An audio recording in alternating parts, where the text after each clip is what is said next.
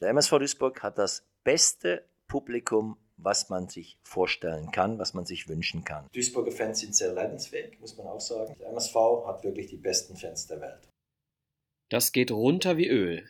Liebe Hörer, das war unser heutiger Gast, Ferry Schmidt, eine unserer 24 MSV-Legenden aus 108 Jahren MSV Duisburg, gewählt von den Fans des MSV. Ja, unser Gast Ferry Schmidt, 1963 pünktlich zur Bundesliga-Gründung geboren, hat mit unserem MSV dreimal den Sprung in die erste Liga geschafft und spielte unter anderem auch 1981 bis 83 beim ersten FC Köln, unter anderem mit Legenden wie Toni Schumacher, Pierre Litbarski und vielen weiteren. Dann wechselte er in die zweite Liga. 1983 bis 84 spielte er beim BV Lüttringhausen, inzwischen Remscheid. Wechselte dann über den ersten FC Bocholt, den MSV und den Wuppertaler SV Fünf Jahre lang tingelte er durch die dritte Liga, damals Oberliga, und wechselte 89 wieder zurück zu seinem MSV Duisburg, bei dem er dann bis 1996 blieb, insgesamt 150 Spiele für unseren MSV machte und dabei 24 Tore in der ersten und zweiten Liga schoss. Wie lang Ferrys Karriere war, das erkennt man an seinen Sturmpartnern. Begonnen hat alles mit Pierre Litbarski, Klaus Fischer, Klaus Allofs und Tony Woodcock. Und 1996 beendete er beim MSV seine Karriere. Ja, und da war Bashiru Salou bereits sein Sturmpartner. Freut euch also auf zahlreiche Geschichten aus 15 Jahren Profifußball von und mit unserer Legende Ferry Schmidt. Und damit herzlich willkommen zu Wimpeltausch.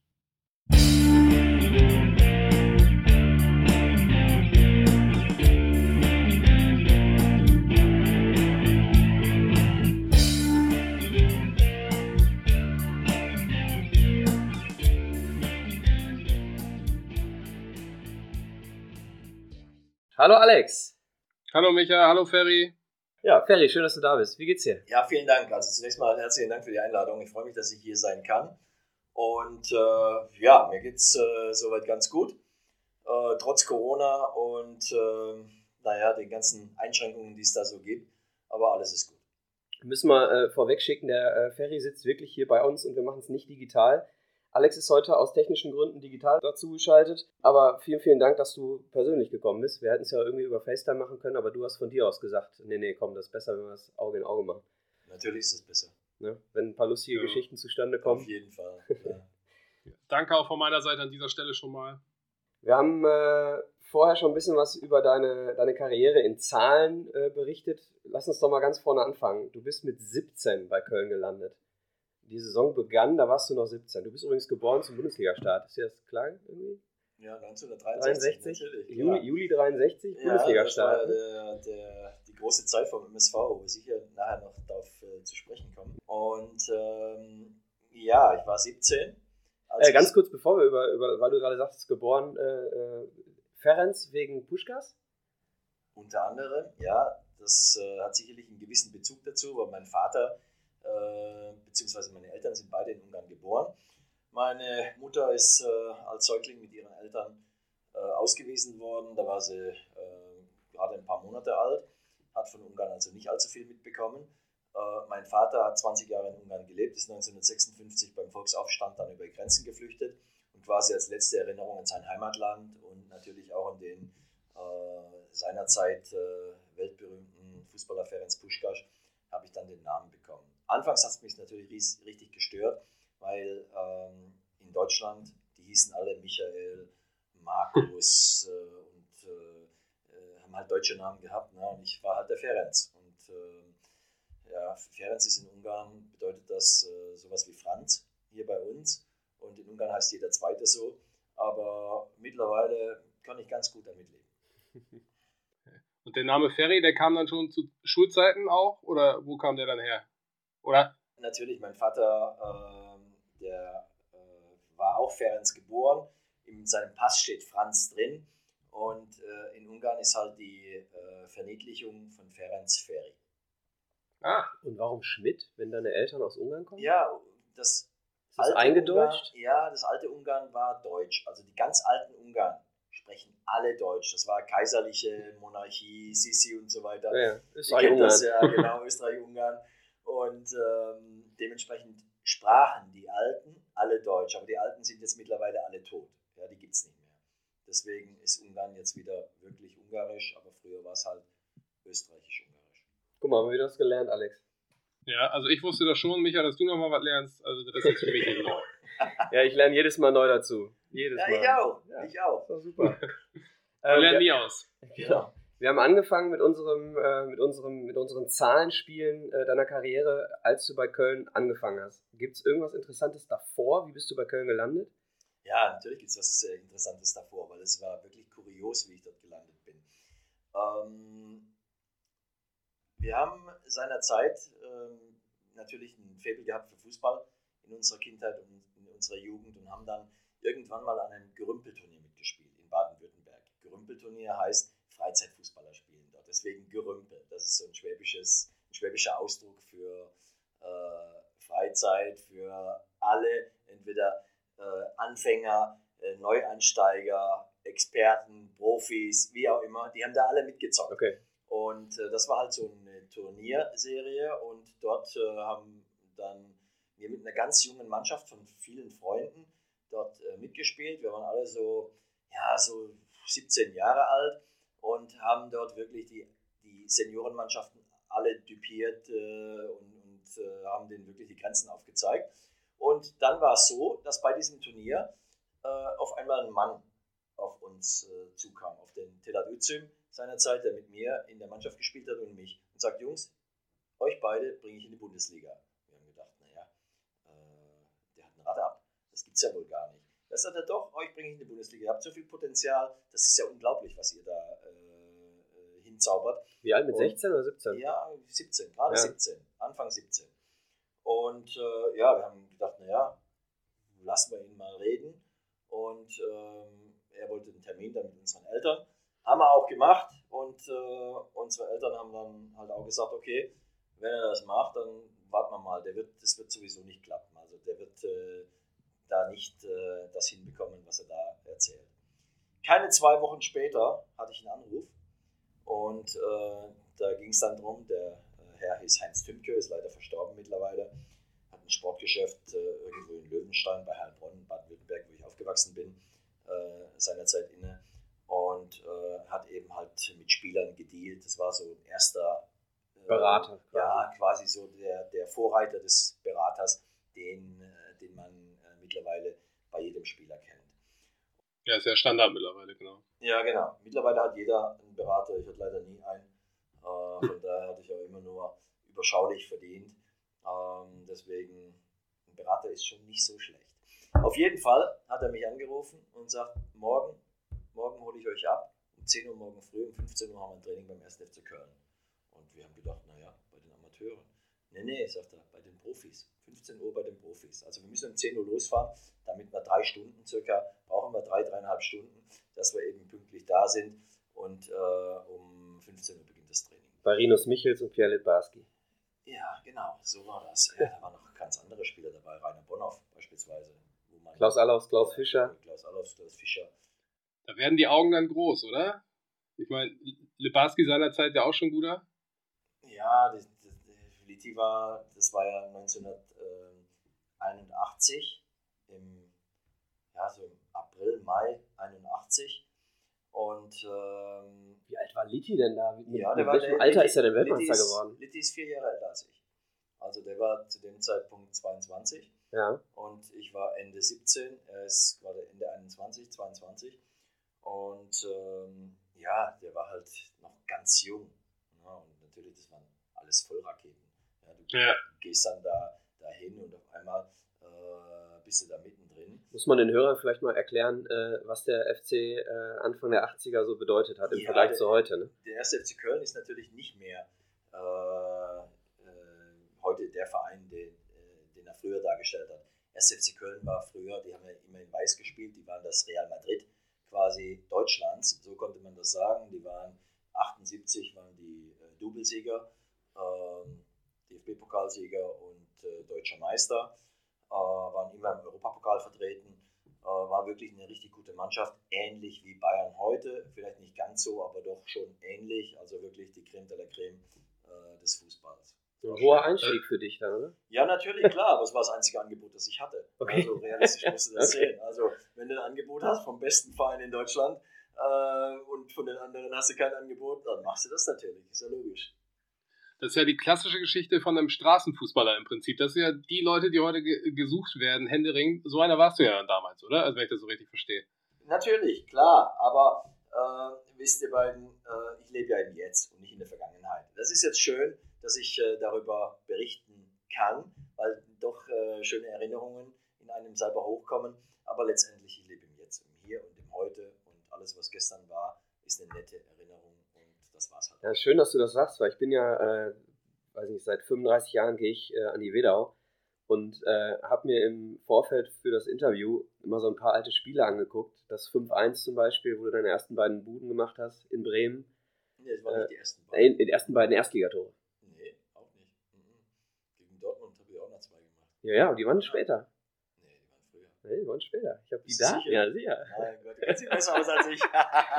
Aber ich habe dein, dein, dein geniales Also ich würde da auch eher dem Ferry Stefan vertrauen, Klos, ne? muss ich mal eben sagen. Da habe ich auch noch eine gute Geschichte zu erzählen. Also, äh, was ich sagen wollte, ich habe halt äh, im Vorfeld mir die Sachen nochmal angeguckt und habe gedacht, so, wie geil waren die Zeiten. Bengalos auf der Haupttribüne und du hast gedacht, das ist Italien irgendwie. Ja. Heute, wenn irgendwo eine Fackel hochgehalten wird, ist direkt kriminell. Ne, man kann den Fußball von ähm, früher und heute nicht miteinander vergleichen. Ja. Ich habe äh, einen Sohn, Maximilian, auf den ich sehr stolz bin. Und ähm, wenn ich mit Max hier und da schon mal im Stadion bin, der lebt in Stockholm, das kommt nicht so häufig vor. Vor ein paar Jahren waren wir im Stadion in Gelsenkirchen. Und sage ich, wenn ich da runter gucke, sage ich, Max, heute wäre ich Einkommensmillionär.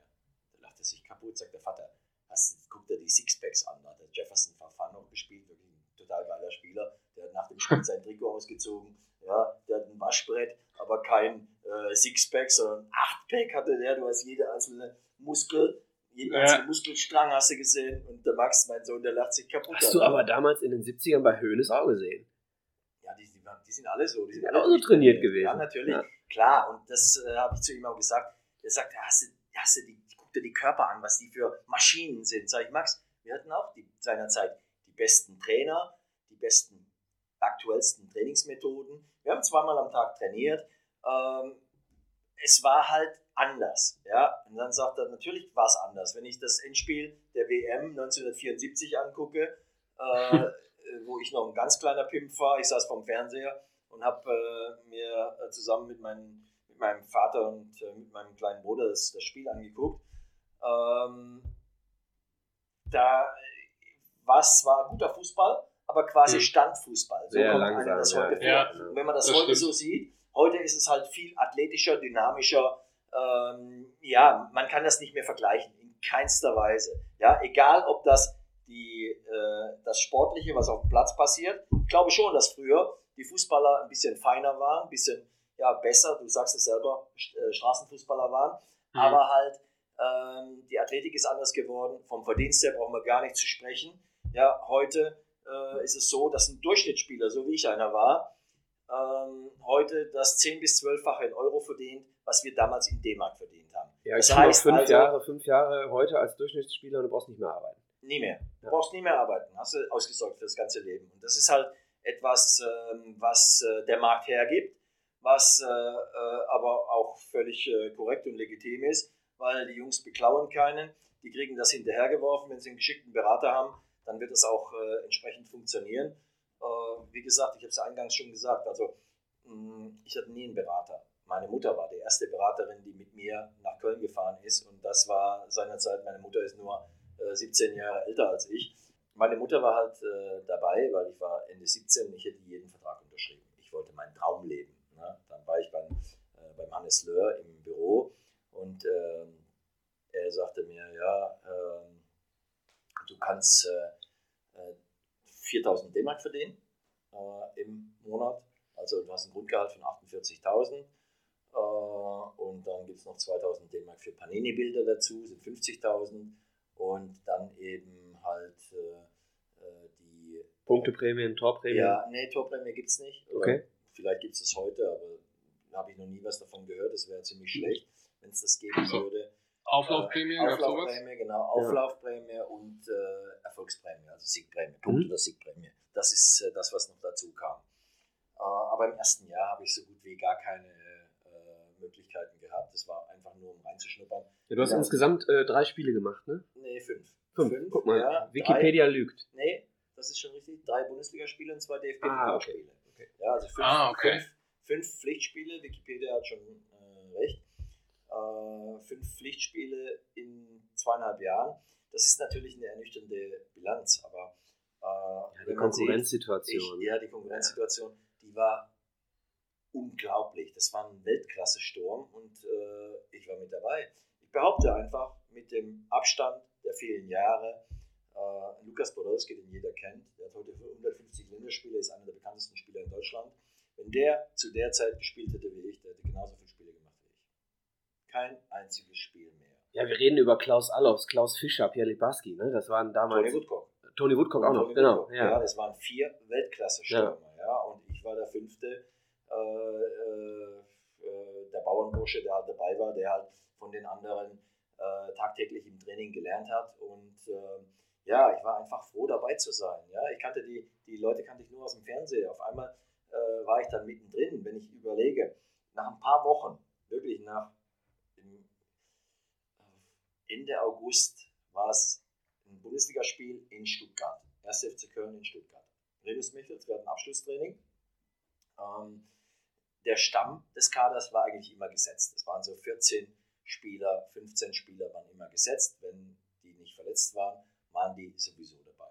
Wenn überhaupt, ging es dann wirklich um den letzten Platz im Kader. Dann war Abschlusstraining.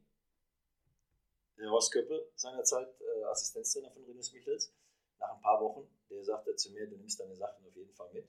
Ja, und äh, dann äh, gucken wir mal. Und dann war es Abschlusstraining, direkt vor äh, der Abreise nach Stuttgart. Seinerzeit sind wir noch geflogen, das muss man sich mal vorstellen. Das war mein erster Flug überhaupt, deswegen erinnere ich mich da auch noch dran. Ich bin vorher nie geflogen und das war mein erster Flug, also von Köln, äh, Nach Stuttgart. Köln nach Stuttgart. Und äh, Renus sagte dann äh, nach dem äh, Training, hat er die Mannschaft zusammengerufen und sagte, so, äh, wir fahren in einer Stunde, fahren wir Richtung Flughafen und freitags mittags. Und äh, die Nummer 16 heute im Kader ist der Ferenc. Der Ferenc hat äh, wirklich, der überzeugt mich durch Biss, durch Einsatz, durch Leidenschaft, durch äh, Qualität. Und ich möchte das einfach belohnen. Er ist dabei als 16. Mann. Fast einen, einen Orgasmus gekriegt auf dem Platz. Wie viele Wochen war das nach, Ja, äh, nach waren- deinem Einstieg? Das waren äh, vielleicht vier Wochen. Okay. Vier Wochen später, ja.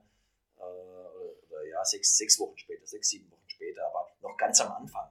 Na, und das war also schon eine schöne Geschichte. Und in der Nacht äh, war ich dann in, in Stuttgart dann ähm, auch mit Klaus Fischer auf dem Zimmer. Klaus Fischer kannte ich wirklich nur aus dem Fernsehen. Oder Weltstar zu der ja, Zeit. klar, äh, Klaus Fischer. Das war, das ist nach Gerd Müller äh, der Stürmer in Deutschland. Ja, Gerd Mhm. Müller ist der allergrößte. Da gibt's, wird nie was äh, irgendjemand drankommen an diese ähm, Qualität, die der hatte. Auch wenn jetzt viele sagen, äh, naja, früher war alles langsamer. Der hat so viele Tore geschossen. Das sind statistisch, statistische Zahlen. Die lügen nicht. Fußball sind Zahlen. Zahl ist eben, äh, da kannst du sehen, ob Erfolg oder Misserfolg. Und aufgrund ja? dieser Zahlen bin ich auch sehr sauer auf Robert Lewandowski, der Michael Tönnies den schnellsten Hattrick weggenommen hat. Naja, gut. Äh, da braucht man nicht äh, drüber sauer zu sein. Erstmal äh, kann man die beiden äh, nicht miteinander vergleichen. Äh, Lewandowski ist äh, sicherlich ein, ein Weltklasse-Stürmer auf allerhöchstem Niveau. Der Tönny hatte richtig gute Qualitäten. Lass uns, lass uns da gleich nochmal drauf Ja. kommen, äh, weil das interessiert mich wirklich. Ja, Äh, dann gehen wir so ein bisschen, gerne. bisschen nach der Reihe. Also du bist dann in Stuttgart im Kader. Ja, genau. Ich war im Kader und war dann die Nacht mit Klaus Fischer zusammen. Das war für mich die unruhigste Nacht, die man sich vorstellen kann, weil ich wollte ihn nicht stören. Ich wollte nicht schuld sein, wenn er kein Tor macht. Und ich bin nie mehr dabei. Ja, ich lag stocksteif im Bett, wirklich stocksteif. Der Klaus sagt zu mir, Ferenc, lebst du noch? Warum sprichst du nichts? Und dann sage ich, Klaus, ich will dich nicht stören einfach. Ja, und ähm, das war für mich, ich- ich lag da neben dem großen Idol. Und das ist halt auch so eine Geschichte, das ist ein Unterschied äh, zu der Spielermentalität von früher und von heute. Heute haben die Jungen kein äh, Respekt mehr, ähm, was äh, ältere Spieler äh, geleistet haben oder was die schon vorzuweisen hatten. Das ist früher nicht der Fall gewesen. Ne? Also ich hätte mir niemals getraut, Klaus Fischer irgendein Widerwort zu geben oder sowas. Never. War das im Training auch so, dass du so ehrfürchtig warst? Äh, so dass du quasi wir kennen das früher aus unserer Jugend, die Jüngsten mussten immer die Tore aufstellen und die Bälle so zusammen. Genau, normal. Bälle tragen, Schuhe putzen. Und das in der Kabine gibt viele Spieler, die mit Oliver Kahn zusammengespielt haben, die sagten, in der Kabine hast du die Fresse zu halten, wenn Oliver Kahn dich böse anguckt, ne? so als junger Spieler. War das da auch so? Ja, natürlich. Wir hatten sogar zwei Kabinen. Also damals gab es beim 1. FC Köln zwei Kabinen, eine A-Kabine okay. und eine B-Kabine. Und in der B-Kabine waren alle die Spieler, äh, die eben äh, keine Stammspieler waren oder ausgemustert waren oder halt äh, junge, äh, aufstrebende Spieler. In der A-Kabine waren die Topstars. Da war Toni Schumacher, da war ähm, äh, Toni Schumacher auch noch, genau. Ja, Rainer Bonhoff, Gerrit Baske, Klaus Fischer, Klaus Allofs, äh, Toni Woodcock, äh, Harald Konopka, Dieter Brestin, Holger Wilmer, äh, Herbert Zimmermann, Gerd Strack, Bernd Kuhlmann, ja, und, und, und, Frank Hartmann und so weiter. Also das waren alles äh, Spieler, die halt äh, entsprechend äh, dort äh, halt auch schon äh, entsprechende Erfolge hinter sich hatten und da hm. schon richtig was geleistet hatten. Ja, es war ja schon so eine kleine Weltauswahl zu der Zeit damals. Hundertprozentig. Also das, ja. das kann man sich nicht vorstellen. Deswegen, deswegen ist das trotzdem für mich ein Erfolg, dass ich dort mich zweieinhalb Jahre behaupten ja, konnte. Mega. Normalerweise ja, wärst du nach einem Jahr weg. Ja, genau. ja, ist so. Ja. Ja, und mit Sicherheit auch gut zum Lernen, denke ich, oder? Also ich meine, da ist man jeden Tag mit Top-Fußballern zusammen. Man kann ja nur besser werden. Ja, ich denke, ich habe es ja dann später irgendwann auch noch äh, unter Beweis gestellt, dass ich genau. ein bisschen was lernen konnte und äh, halt auch äh, äh hier und da mal äh, aufblitzen lassen konnte, dass, äh, ja, dass doch ein gewisses Potenzial in mir steckt und dass der Hannes Löhr, der mich seinerzeit verpflichtet hat, mit Rinus Michels, dass die dann doch nicht ganz so falsch lagen. Ja, die haben schon damals ein gutes Auge bewiesen. Mit Sicherheit, ja. Ich meine, deine Karriere äh, war 15 Jahre lang, ne? So, ja, du bleibst wobei, nicht 15 äh, zwischendurch mal äh, in der Oberliga Nord rein, wobei man dazu sagen muss, äh, für die Hörer, das war auch Liga 3. Ne? Das war jetzt nicht wie heute Oberliga, äh, fünfte Liga, sondern es war die dritte Liga. Ich ja. habe vier, genau, ich habe vier Jahre in der dritten Liga gespielt und äh, elf Jahre in der äh, ersten und zweiten Liga. Von daher, es ist alles gut, so wie es war. Und deswegen äh, möchte ich da gar keine, äh, keinen Augenblick davon missen. Zum Wuppertaler SV, ähm, wo du ja schon quasi deine Stürmerqualität unter Beweis gestellt hast und auch, wie wir hörten, ähm, als Publikumsliebling aufgefallen bist. Damals schon. Also ich hörte ja von Micha beim MSV, später war es dann auch so, beim Wuppertaler SV auch so. Wie, was glaubst du, wie kommt das, dass du also quasi immer dieses Potenzial zum Publikumsliebling hast? Lag das komplett nur an deiner Spielweise? Ja, also zunächst mal ähm, sicher liegt, liegt es äh, in erster Linie an, an der Spielweise. Wuppertaler SV, so wie du sagst, das war wirklich so. Also ich brauchte äh, zu der Zeit kein einziges Mal alleine nach dem Spiel in die Kabine gehen. Ich wurde immer getragen von den Fans. Das ist wirklich unglaublich. Also beim WSV, da hatte ich äh, wirklich äh, drei sehr schöne Jahre und äh, allerdings war irgendwann halt auch der Zeitpunkt erreicht, dass mir das nicht mehr genügt hat. Und dann ging es äh, zurück äh, das zweite Mal äh, zum MSV Duisburg. Und ähm, dort äh, äh, war, das war dann 1989 und Willibert Krämer hat mich zurückgeholt. In dem Jahr kam dazu der äh, Massimo Mariotti, Pino Steininger wurde zurückgeholt aus Saarbrücken äh, Günter, Günter Thiele ist dazu geholt worden von äh, Gladbach und Fortuna Düsseldorf. Und äh, ja, wir hatten dort äh, also nach dem Wiederaufstieg, den der MSV geschafft hat. Ich habe zuvor gegen den MSV halt gespielt mit Wuppertal, habe äh, denen das Leben die drei Jahre wirklich schwer gemacht, habe viele Tore geschossen gegen die äh, Duisburger und die wollten mich halt dann wieder zurückhaben. Das hat dann geklappt und ähm, dort hatte ich dann wirklich eine sehr, sehr gute Zeit, ähm, die ähm, letztendlich mit dreimal bin ich in die Bundesliga aufgestiegen, aus der zweiten Liga Natürlich, klar, wenn man dreimal aufsteigt, dann steigt man auch zweimal ab. Ist äh, ja. das, was man eigentlich dann lieber verheimlicht, aber ich verheimliche das nicht, das war halt so. Aber das hatte auch diverse Gründe. Hatte, also, wenn ich ganz kurz rein, reingerätschen darf, ja. also das krasseste für mich, ich weiß nicht, Alex, ob du da so ein, äh, im Thema äh, bist, damals äh, der Aufstieg aus der zweiten Liga, Tönnies mit 29 Toren, du mit 8 Toren, Sturm, äh, die beiden erfolgreichsten Stürmer, äh, mit Schalke zusammen aufgestiegen eine extrem starke äh, Hinrunde gespielt. Ähm, Tönnies wieder über 10 Tore gemacht, weiß ich nicht, 6-2 gegen Karlsruhe gewonnen mit dem, mit dem Fünferpack von Tönny. Dann 6-3 gegen Frankfurt zu Hause verloren in einem Geiles unglaublichen Spiel. Spiel. Ja. Ich, ich, war bei beiden Spielen da und ja. habe gedacht, was Geileres gibt's gar nicht. Ja, ähm, und dann in dieser Saison leider am Ende doch noch abgestiegen. Das gleiche äh, dann beim zweiten Mal auch. So erste, erste Aufstiegssaison unter Lien äh, als Neunter, glaube ich, oder als Achter abgeschlossen. 5-1 in Bremen beim amtierenden deutschen Meister gewonnen. Und im zweiten Jahr dann direkt wieder runtergegangen und am Ende unter Hannes Bongartz, glaube ich. Äh, also extrem unnötig in meinen Augen, aber du sagst, es gibt da Besonderheiten. Zu. Ja, es gibt natürlich Besonderheiten. Ähm, trotzdem muss ich nochmal auf die andere Geschichte kommen mit WSV. Ne? Wir haben dann mit, äh, als ich nach Duisburg gewechselt bin, ähm, ein paar schöne Jahre gehabt und dann war irgendwann, stieg der WSV dann nach zwei oder drei Jahren dann doch endlich auf in die äh, zweite Liga und dann kam es zum Zusammentreffen in Duisburg.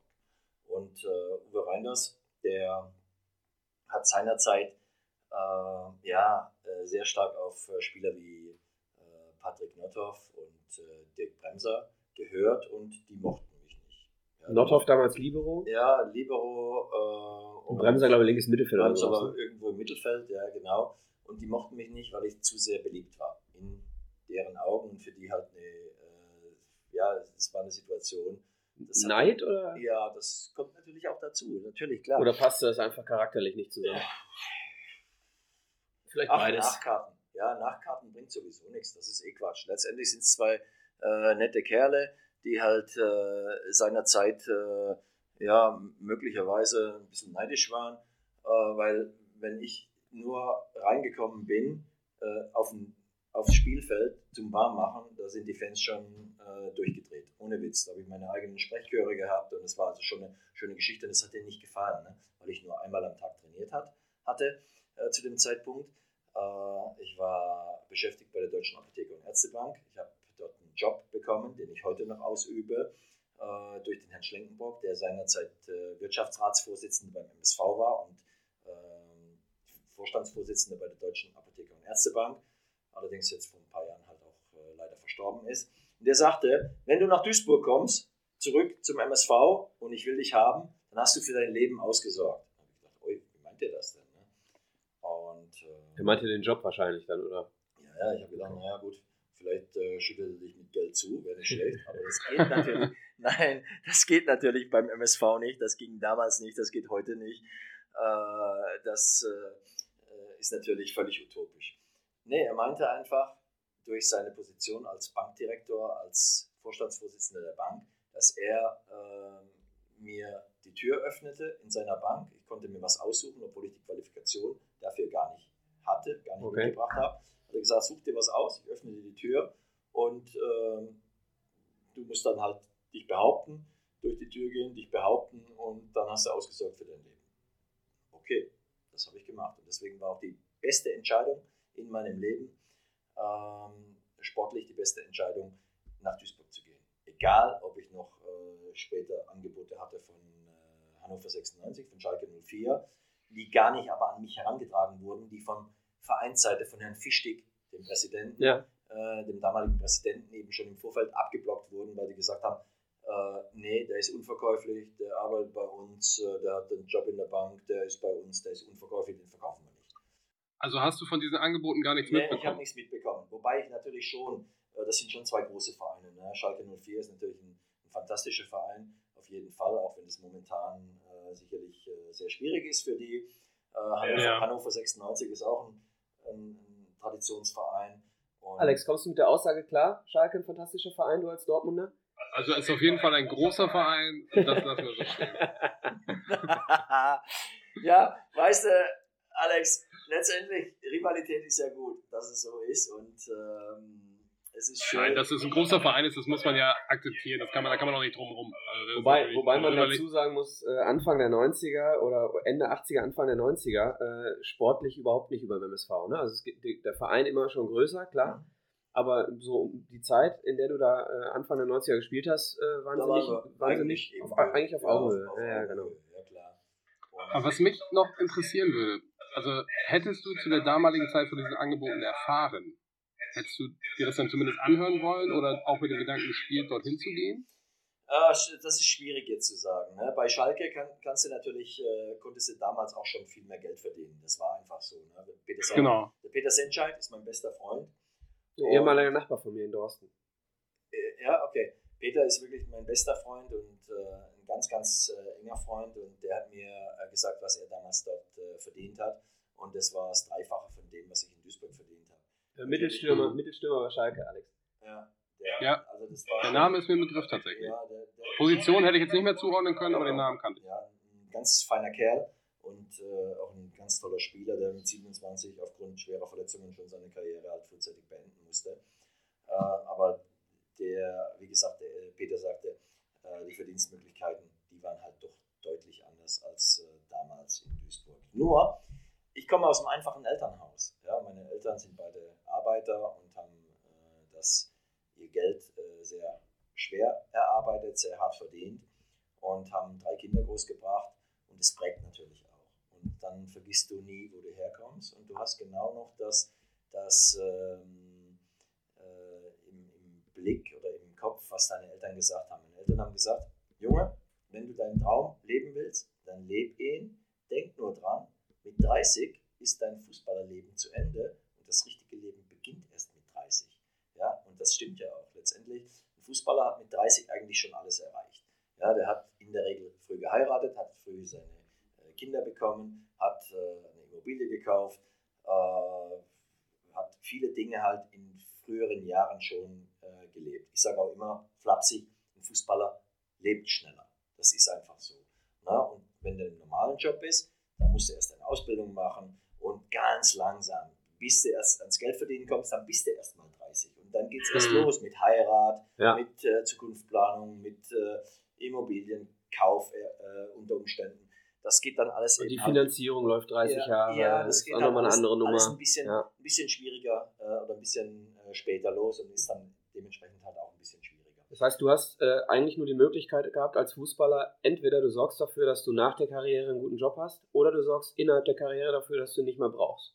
Genau, richtig. Die zwei Möglichkeiten hast du. Korrekt. Und ähm, durch das, dass ich halt die, ersten, die erste Station beim FC war ähm, und dort halt sehr schnell äh, für mich gesehen habe, dass die Bäume leider nicht für mich in den Himmel wachsen, ähm, habe ich mich dann zurückbesonnen an äh, die Worte meiner Eltern und ich denke, es war die richtige Entscheidung. Also deswegen kann ich nicht hundertprozentig sagen, Alex, mhm. ob ich hingegangen wäre nach Schalke oder nach Hannover oder eben äh, ich in Duisburg geblieben bin. Dass ich in Duisburg geblieben bin, war auf jeden Fall die bessere Entscheidung. Ich meine, du siehst ja, du siehst ja bei ganz vielen äh, auch sehr bekannten Namen heutzutage, die in den 90ern wirklich äh, großartige Fußballer waren, die jetzt in, weiß ich nicht, in den Dschungel müssen oder sonst wo, weil sie eben äh, an das Leben danach nicht gedacht haben. Ne? Ja. So, dementsprechend. Ja, ja. ja, da sieht man, glaube ich, auch deine Bodenständigkeit, also dass du früh dann halt auch schon erkannt hast, wo der Weg hingehen würde. Es gibt ja auch Leute, die sich maßlos überschätzen und dann auf die Nase fallen, wie Micha schon sagte.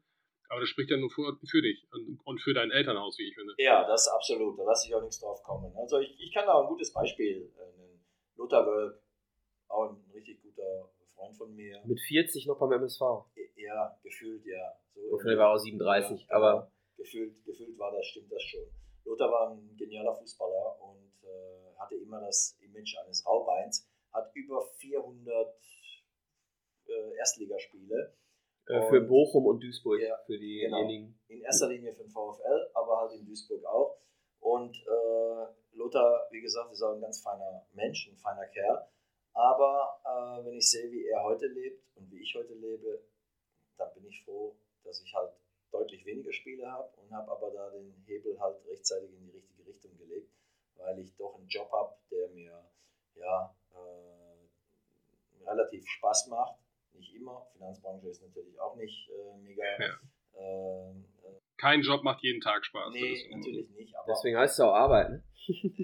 ja, aber es gibt auch Jobs, wo du, wo du gar nicht das Gefühl hast, du würdest arbeiten. Das habe ich tatsächlich manchmal, wenn es eine andere Tageszeit wäre, ja. Ja, siehst du. naja. Gut. Aber äh, ich meine, du kannst gerne Geschichten über die Bank erzählen, aber ich glaube, unsere Hörer sind scharf auf deine Stories über den Fußball. Da gibt es einiges zu erzählen. Lothar Wölk, Stichwort Lothar Wölk beispielsweise. Ja, da gibt es Anekdötchen, die, die sind halt wirklich seine, die suchen seinesgleichen und äh, die sind halt wahr, weil letztendlich war ich mit dabei. Und äh, Lothar Wölk hatte beispielsweise die, die, ähm, den Tick, äh, vor einem Bundesligaspiel abends brauchte äh, Lothar immer sein Whisky-Cola. Lothar Wölk hat immer mit, genau, Lothar Wölk hat immer mit äh, Rashid Azusi im Zimmer verbracht. Mhm. Rashid war damals ein ganz junger Spieler und äh, Rashid musste dann eben immer runter an die Bar und musste dann für Lothar jeden Freitag, wenn wir samstags ein Spiel hatten, äh, eben runter an die Bar und dann um 22.30 Uhr nochmal runter ein Whisky Cola holen, weil der Olle Wölk eben den Whisky Cola gebraucht hat. Also, ähm, was, was natürlich auch für unsere Mannschaft äh, sprach, gerade Anfang der 90er, ähm, Ende, Ende 80er, also neun, die Saison, ab der Saison 89, 90 bis 91, 92, war, wir waren wirklich ein, ein bunter Haufen von verschiedenen Spielern. Da waren äh, jüngere Spieler dabei, wie Rashid Azusi zum Beispiel. Es waren erfahrenere Spieler dabei, wie äh, Uwe Kober zum Beispiel. Oder, Ein unfassbar guter Freistoßschütze. ja, da kann ich auch gleich noch eine ganz perfekte, geniale Story erzählen. als Zehnjähriger beim Training Da gewesen und hat kaputt. jeden in den Winkel Ja, geschossen. da lacht ihr euch kaputt, ganz ehrlich. Auf jeden Fall waren dann halt ähm, Spieler aus Duisburg sehr viele dabei, wie Heribert Macherei, richtig äh, klasse Torwart. Dann der Toni Pusamzis, äh, leider verstorben, leider ne? verstorben ja. Michael Tönnies, äh, selbstredend, leider verstorben. Äh, Lothar Wölk, über den haben wir schon gesprochen. Äh, Michael Struckmann, Strucki. beispielsweise Strucki, Eigentlich, Riesen- eigentlich ein Knipser. ja, ein Riesenkicker. Riesenkicker, schnell Ja. wie Sau, Riesenkicker. Äh, der Pino natürlich, Mhm. Hammer. Hammer-Spieler. Ja. Ja. Pino, sensationeller Spieler mit Ja. hundertprozentigem Einsatz. Richtig äh, klasse Junge. Und äh, Ewald. Der Ewald war natürlich äh, auch dabei. Und das war also eine Mischung aus jungen, erfahrenen und äh, halt äh, Spielern, die gerade ihren besten Zenit äh, noch hatten. Manche hatten den schon überschritten, aber trotzdem unheimlich wertvoll für uns. Also der Mix hat einfach gepasst. Und es waren alles irgendwo äh, Spieler mit Bezug zum Ruhrgebiet, zu Duisburg, äh, mit einer äh, Arbeitermentalität und ja, eine Ärmel-Hochkrempel-Mentalität. Und das hat halt gut gepasst. Ne? Wir hatten einen Trainer seinerzeit mit dem Willibert Krämer, äh, der es auch verstand, äh, mit seiner Art ähm, und seinen Trainingsmethoden äh, da wirklich äh, ja, eine richtig schöne Symbiose hier äh, hinzubekommen. Und der Erfolg Ein guter Moderator dann wahrscheinlich, ne? Ja, ja, klar. So ein bisschen Heinkes in die Richtung. Ja, Ja. das war hundertprozentig so. Er Ja. war selber Spieler äh, und kann sich dann natürlich auch entsprechend in die Spieler eindenken und auch äh, die Art und Weise, wie, wie er mit uns umgegangen ist, das war schon ziemlich gut. Also das muss man wirklich sagen. Und äh, wenn wir ein Bundesligaspiel hatten, jetzt komme ich zur eigentlichen Geschichte, wenn wir ein Bundesligaspiel hatten, dann war es immer so, Halbzeitpause, dann sind direkt fünf Mann Zum Rauchen gegangen? zum Rauchen direkt auf die Toilette. Also mit einer Halbzeit ist es normal. Ja, ohne Witz, wirklich. Es ist wirklich äh, äh, normalerweise so, dass wenn du Halbzeitpause hast, dann hast du so drei, vier Minuten für dich, wo du dich sammelst, wo du halt selber äh, erstmal runterkommen musst, durchatmest, zur Toilette gehst und erst dann sagt der Trainer äh, die Auffälligkeiten, die eben halt äh, äh, ihm äh, gefallen haben oder nicht gefallen haben, was man abstellen muss, was man verbessern kann, wo man Fokus drauf legen muss und so weiter. Und welche vier Spieler sind mit dem Tornado mitgegangen? Bei uns, genau. der Toni war auf jeden Fall dabei. Strucki Und, wahrscheinlich? Äh, Strucki war dabei, der Toni Pusamzis war dabei, Lothar Wölk, äh, der Pino, äh, der Günther Thiele. Mhm. Äh, und äh, das waren Spieler, die sind immer direkt nach der, direkt nach dem Halbzeitpfiff sofort auf die Toilette, kurz ein Lungenbrötchen durchgezogen, also eine Zigarette, und dann erst wieder zurück an den Platz. Und dann. Das ist ja wie in der Kreisliga. Ja, ja, so war das wirklich. Aber wir waren geile Kicker. Und das hat Ja, klar, weiß ich. Noch keine, noch keine Schachtel im Stutzen mehr. Und das ist ja, nee, genau. Ja, das Wie der der, ach, wie, wie heißt der, der St. Pauli-Spieler, der Weiter Frosch. Weiter Ja, Frosch haben wir in, ja, in, in genau. einer unserer ersten Folgen haben wir ein bisschen über ihn gesprochen. Sensationeller Spieler, Ja. ja. sicher. Ja, sensationeller Spieler. Ja, auf jeden Fall, äh, das war halt so eine Geschichte. Und trotz Rauchen, trotz teilweise, dass wir Kettenraucher hatten, ja, wir hatten Erfolg.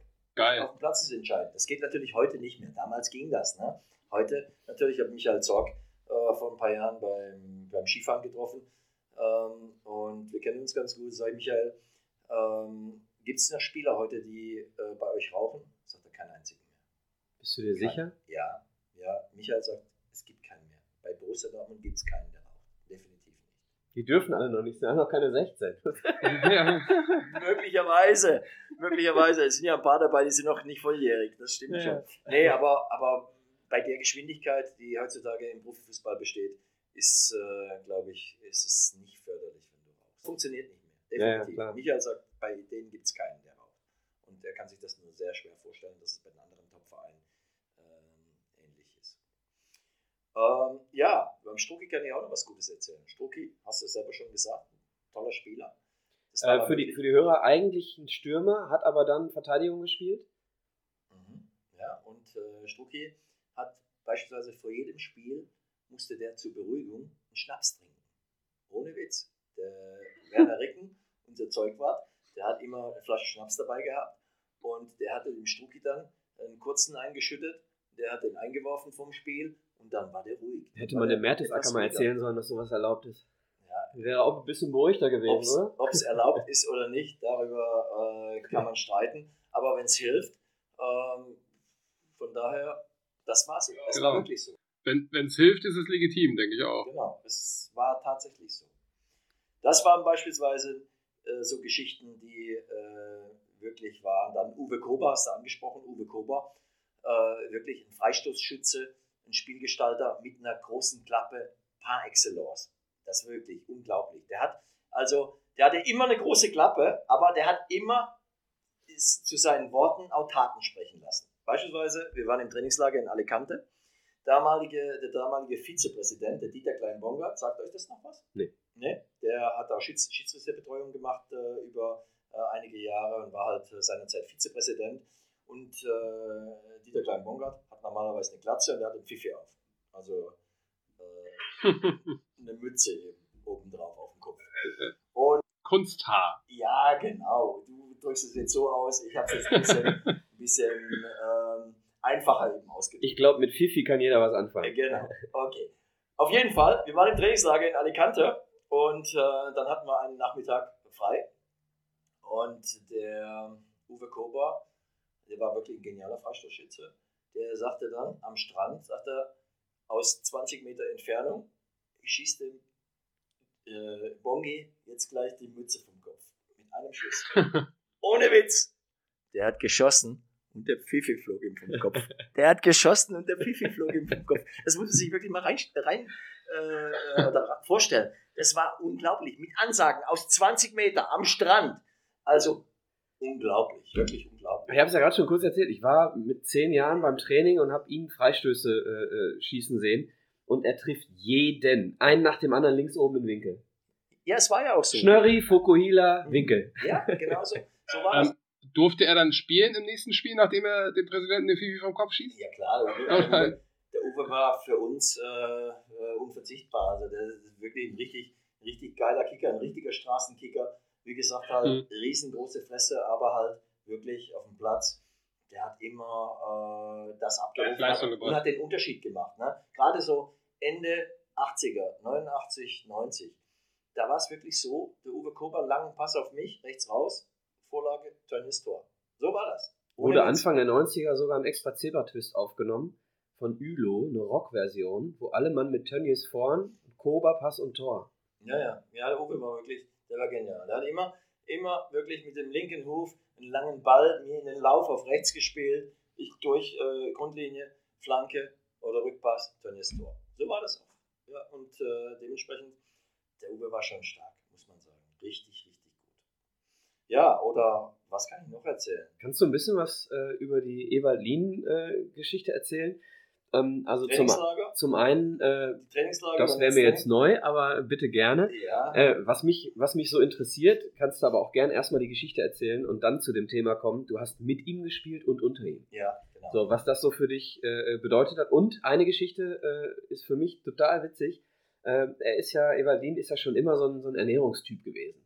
So, und dann äh, kann ich mich an eine Story erinnern. Äh, ich meine, es war das letzte Auswärtsspiel äh, in der Aufstiegssaison in Saarbrücken, glaube ich äh, wo ihr 1-0 durch einen äh, Strucki-Kopfball gewonnen habt und auf der Busfahrt die Frau vom Präsidenten das Essen gekocht hat. Äh, vorne im Bus die Buffettöpfe stehen und Ewald Lien für die Kamera referiert, was für Inhaltsstoffe drin sind. Das ist unvorstellbar heute, dass, dass die Frau vom Präsidenten für die Mannschaft im Mannschaftsbus Essen kocht. Ja, das war aber wirklich so. Also Frau Fischtig die hat äh, für uns gekocht und wenn du nicht gespielt hast, dann bist du mit zwei Kilo Übergewicht äh, von den Spielen zurückgekommen, wenn du nicht eingewechselt wurdest. Ja, ohne Witz, weil die so sensationell gekocht hat, das kann sich gar kein Mensch vorstellen. Ja, ohne Witz. Und ähm, ja, beim Ewald, äh, da gab es zu sagen, der hat ja sehr lange äh, bis ins hohe, fast ins biblische Alter, mit 40 Jahren hat er noch gespielt. Da gibt es nicht viele Spieler, die das schaffen. Wölk haben wir schon angesprochen, auch mit so Ende 30. Lothar Matthäus auch relativ ja, lange. Lothar ne? Matthäus, dann Tanne Fichtel, da ist noch das äh, Klaus Fichtel, äh, absolutes Vorbild äh, von mir. Charlie Körbel, glaube ich auch. Körbel auch, aber Klaus Fichtel beispielsweise bis Mitte 40, bis 44 hatte der letzte Spiel, das muss ich echt mal reintun. Und äh, ich habe ja noch lange Jahre mit dem in der Schalke Traditionsmannschaft zusammen gespielt. Und äh, ich muss sagen, also das sind schon Spieler, die von ihrer Einstellung, natürlich klar gehört natürlich auch äh, Glück bei Verletzungen. Ich kann das nicht sagen. Ich bin 20 Mal an Knien operiert worden. Bei mir war das von der Genetik her schon äh, sehr schlecht. Aber das waren halt Spieler, die nicht großartige Verletzungen hatten, wenig Operationen hatten, mhm. bis beim Ewald da die, die Siegmann-Geschichte 1981. Äh, aber das sah schlimmer aus, als es war. Es war nur Fleisch, ne? Muskel war genau, nicht betroffen. Nur, ja. genau, also für die Hörer äh, ein, ein, fieses Foul an Ewald Lien und die Stollen des Gegenspielers haben ihm den ganzen Oberschenkel aufgerissen. Ja. Die Fotos sind bestimmt jedem irgendwo mal begegnet. Genau. Also das sah schlimmer aus, als es war, aber der Ewald hat halt äh, wirklich sehr asketisch gelebt. Und äh, wenn wir ins Trainingslager gefahren sind, hat jeder von uns eine Tasche dabei, wo er halt seine persönlichen Utensilien drin hatte, so wie Kulturbeutel und äh, das, was halt jeder so für sich benötigt. Ähm, Fußballschuhe putzen, das vorher gesagt, brauchten wir sowieso nicht. Das wurde immer gemacht, dafür hat man Zeugwart. Du brauchtest nichts mitzubringen, außer deinen Kulturbeutel und ansonsten war wirklich für alles gesorgt. Jeder Spieler von uns hatte eine äh, Trainingstasche mit dem Trainingslager, Evalin immer zwei. Und zwar eine Tasche, äh, wo seine Sport, äh, seine, seine, persönlichen Klamotten drin waren und äh, die andere Tasche eben, wo halt seine ganzen Körner drin waren. Also Körnerfutter, Ach, sein Müsli-Zeugs, sein ganzes gesundes äh, Quatsch, der alles nicht schmeckt, äh, hat er alles mitgenommen, hat er sich selber seine Sachen zubereitet. Aber dass das was hilft, konnte man sehen, weil er hat bis 40 gespielt und hat auf hohem Niveau gespielt und äh, war wirklich nie verletzungsanfällig und muss sagen, Hut ab. Äh, äh, großen Respekt vom Ewald, äh, den ich halt als Spieler äh, schon sehr geschätzt habe, als Trainer sehr schätze und als Mensch noch mehr schätze. Ewald Lien hat den Chiasamen erfunden. Superfood, Chiasamen, sagt dir nichts? Nee, sagt mir nichts. Ist quasi jetzt so das, das Fitnessfood. Ja. Genau, ist, ist jeder, der ähm, auf, was auf sich hält und meint, gesund zu bleiben. Ja, ich kenne KFC dafür, also Kentucky Fried Chicken. ist mein, mein äh, Lieblingsladen, da gehe ich öfter mal hin. Und äh, McDonalds geht auch noch ab und zu. Also von daher, so sind halt die Unterschiede. Ist halt so. Ja. Wo wir gerade beim Thema Evalin sind. Ähm, er ist ja nun auch bekannt für seine, äh, ich sag mal, auch sehr politische Einstellung. War das zu der damaligen Zeit auch schon so und war das jemals ein Thema in der Mannschaft auch? Oder war das so völlig außen vor? Mhm. Ewald äh, war vor allem bei jungen Spielern sehr geachtet, das muss man sagen, sehr geachtet. Bei den älteren Spielern nicht so. Da hat er auch so seine äh, ja, Leute gehabt, die ihm ein bisschen kritischer gegenüber standen. Der Uwe Kober beispielsweise, der hat ihm den Spitznamen Ziege verpasst. Er hat ihn nur Ziege gerufen, wenn ein Freistoß war. Äh, äh, beim Spiel. Und Ewald hat ja 400 Bundesligaspiele und Uwe Kober eben nur 14, aber war halt, Uwe war ein genialer Spieler und seine große Klappe hat ihm halt wirklich vieles verbaut. Äh, ein Freistoß war, du hast es vorher gesagt, bei uns waren Freistöße wie Elfmeter. Ich musste vorne nur gefault werden, dann konnte ich mich schon umdrehen zur Mittellinie und fertig machen zum Jubeln. Kam nur noch auf die Ohne Distanz Witz. an. Alles Ja. unter 20 Meter Koba, über 20 Meter Michael Ja, Tönnies. oh, aber die waren beide drin. Genau. Die waren beide Ja. drin. Ja, wenn ich gefault wurde, es war, das war wie ein Elfmeter. Ohne Witz. Ich konnte schon umdrehen und konnte schon zur Mittellinie gehen. Es hat, äh, ja, ohne Witz. Es hat gelangt. Mhm. So war das wirklich. Und äh, der, äh, der äh, Kober war so, so frech und halt auch hat äh, halt auch Taten äh, sprechen lassen. Ähm, wenn ein Freistoß war und Lothar Wölk ist dahin gegangen oder Ewald Lehn ist dahin gegangen, zum Lothar Wölk hat er gesagt, hau ab, Ollen, ist meiner, ich mach den. Und dann hat der Ball auch gezappelt. Oder wenn der Ewald Lehn dran war, Ziege, hau ab, verpiss dich. Ja, so hat der Kober mit denen gesprochen. Das muss man sich wirklich mal äh, sich vorstellen. Es ist eigentlich unglaublich. Ja, aber er war ein guter Spieler. Und es waren alles drei gute, sehr, sehr gute Spieler. Ja, Lothar Wölk, Ewald Lienen und Uwe Kober. Und äh, um nochmal zu Ewald zurückzukommen, äh, war das problematisch für dich, dass er dann plötzlich dein Trainer war? Nein, gar nicht. Äh, Ewald hat eine riesige Erfahrung. Ewald, äh, wie gesagt, war ein sehr, sehr guter Spieler, äh, kann sich auch als Spieler ähm, äh, gut in die Trainerposition äh, eindenken und äh, kann die Erfahrung, die er als Spieler gesammelt hat, auch gut rüberbringen. Ähm, ich mochte seine sehr menschliche Art auch. Ne? Ewald war wirklich ein ganz feiner Kerl, ist es immer noch und äh, ein sehr sympathischer Typ. Von seiner politischen Anstellung, die er damals äh, hatte, ja, Politik interessiert kein Fußballer. Ja? Fußball ist äh, international, Fußball ist Multikulti, äh, es ist eigentlich völlig wurscht und untergeordnet. Heute sogar noch weniger, weil die Jungs äh, noch mehr abgelenkt sind, die sprechen ja gar nicht mehr miteinander. Wenn ein Spiel äh, zu Ende ist, dann haben die ihre äh, Earpods äh, in den Ohren oder direkt am, sind am Handy. Da ist jeder seine eigene Ich-AG. Das war schon früher ein bisschen anders. Ähm, Findest du heute nur noch bei den alten Herren? ja, die, die, genau, die sprechen dann äh, noch miteinander. Ja. Und äh, Ewald, ähm, wir hatten ein Spiel in Karlsruhe beim KSC. Und ähm, Als Trainer oder Spieler? Ewald war Trainer, Trainer. ich war Spieler. Und Michael Tarnath war Mhm. früher der Zimmerkollege von Ewald Lehn.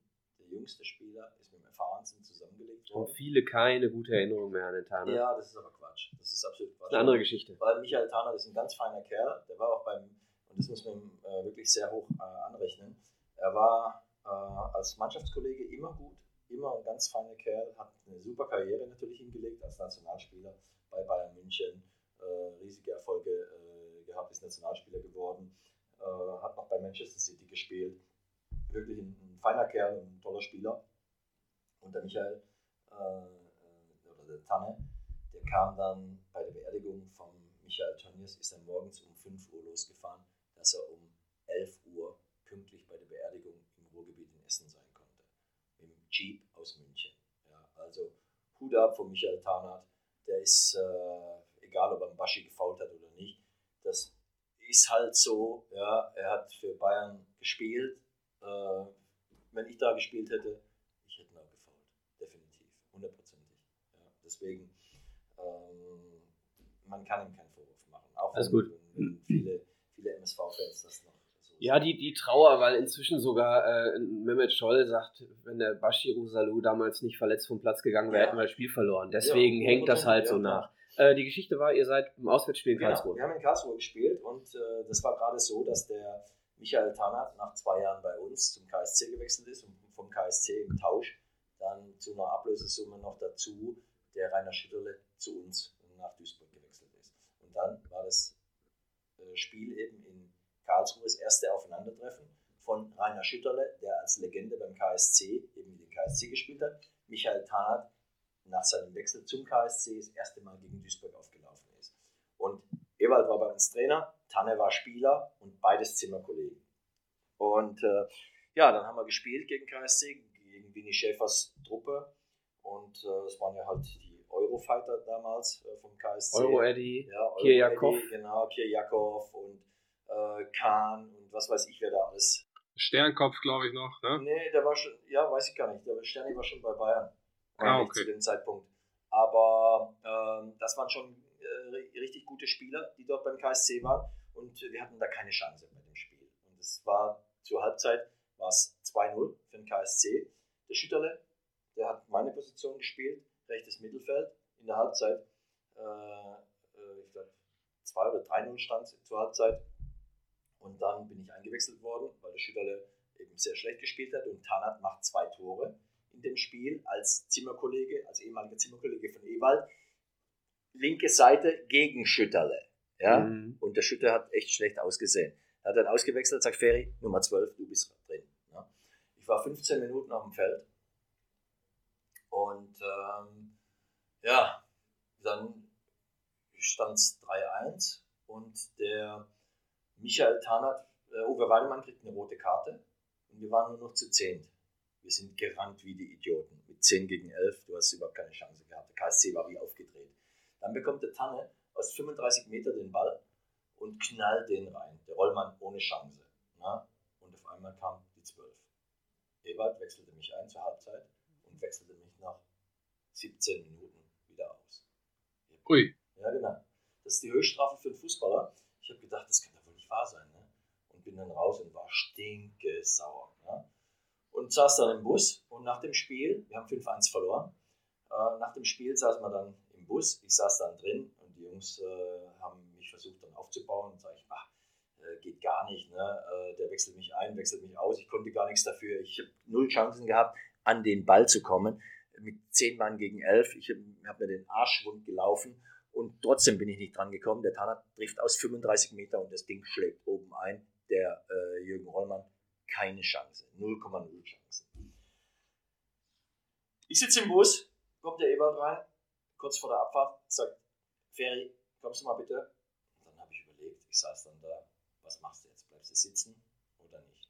Dann habe ich überlegt, naja, äh, er hat dich vernünftig angesprochen, er ist dein Trainer, geh raus, obwohl ich überhaupt keine Lust hatte. Ich war so sauer, so enttäuscht, dass ich keinen Bock hatte, da überhaupt nur rauszugehen, weil am liebsten hätte ich ihn umgebracht.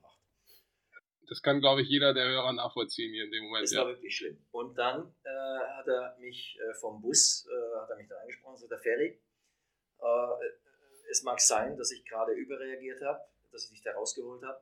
Äh, es tut mir leid, ähm, das war wahrscheinlich nicht ganz richtig. Es kann durchaus sein, dass du Freitag im Spiel gegen Bayern wieder in der Anfangsformation bist. Ich bin wieder reingegangen, hm. habe mir das angehört und habe mich natürlich vernünftig und professionell verhalten. Er hat mich vernünftig angesprochen. Ganz klare Sache. War für mich dann auch eine, Ehren, eine Ehrensache, egal ob er mich äh, vor ganz Fußball Deutschland debütiert hat oder nicht. Ist einfach so. Äh, freitags gegen Bayern lief ich wieder auf. Eva Lehn war zu dem Zeitpunkt wirklich stark unter Druck. Ja, wir haben einen ganz schlechten Saisonstart hingelegt. Ähm, das war die zweite Saison, ne? Ja, genau. Das war die zweite Saison. Die Saison, wo dann. Wo 94, dann 95 war es ähm, kurz überlegen. Ja, ja genau, müsste ja, 94, 95 ja, Dann äh, auf jeden Fall haben wir einen fürchterlichen Start hingelegt. Und äh, Ewald war natürlich auch schon in der Kritik. Zwar nicht beim Präsidium, aber die Bildzeitung hatte schon warm geschossen gehabt und die ganzen Medien waren schon. Das geht ja schnell. Ja, das ging dann auch relativ schnell. Und wie gesagt, wir haben dann freitags gegen Bayern gespielt. Erste Minute, äh, Uwe Kober haut einen Ball nach vorne, ich spiele ihn rein, Kötzle, Foul, Elfmeter. Erste Minute. Der äh, Elfmeter, Kötzle, erste Minute, hat verschossen, neben das Tor. Bayern geht 1-0 in Führung, ausverkauftes Haus, freitagsabend. 2-0, zur Halbzeit 3-0. Der Rollmann konnte an den Toren nichts machen.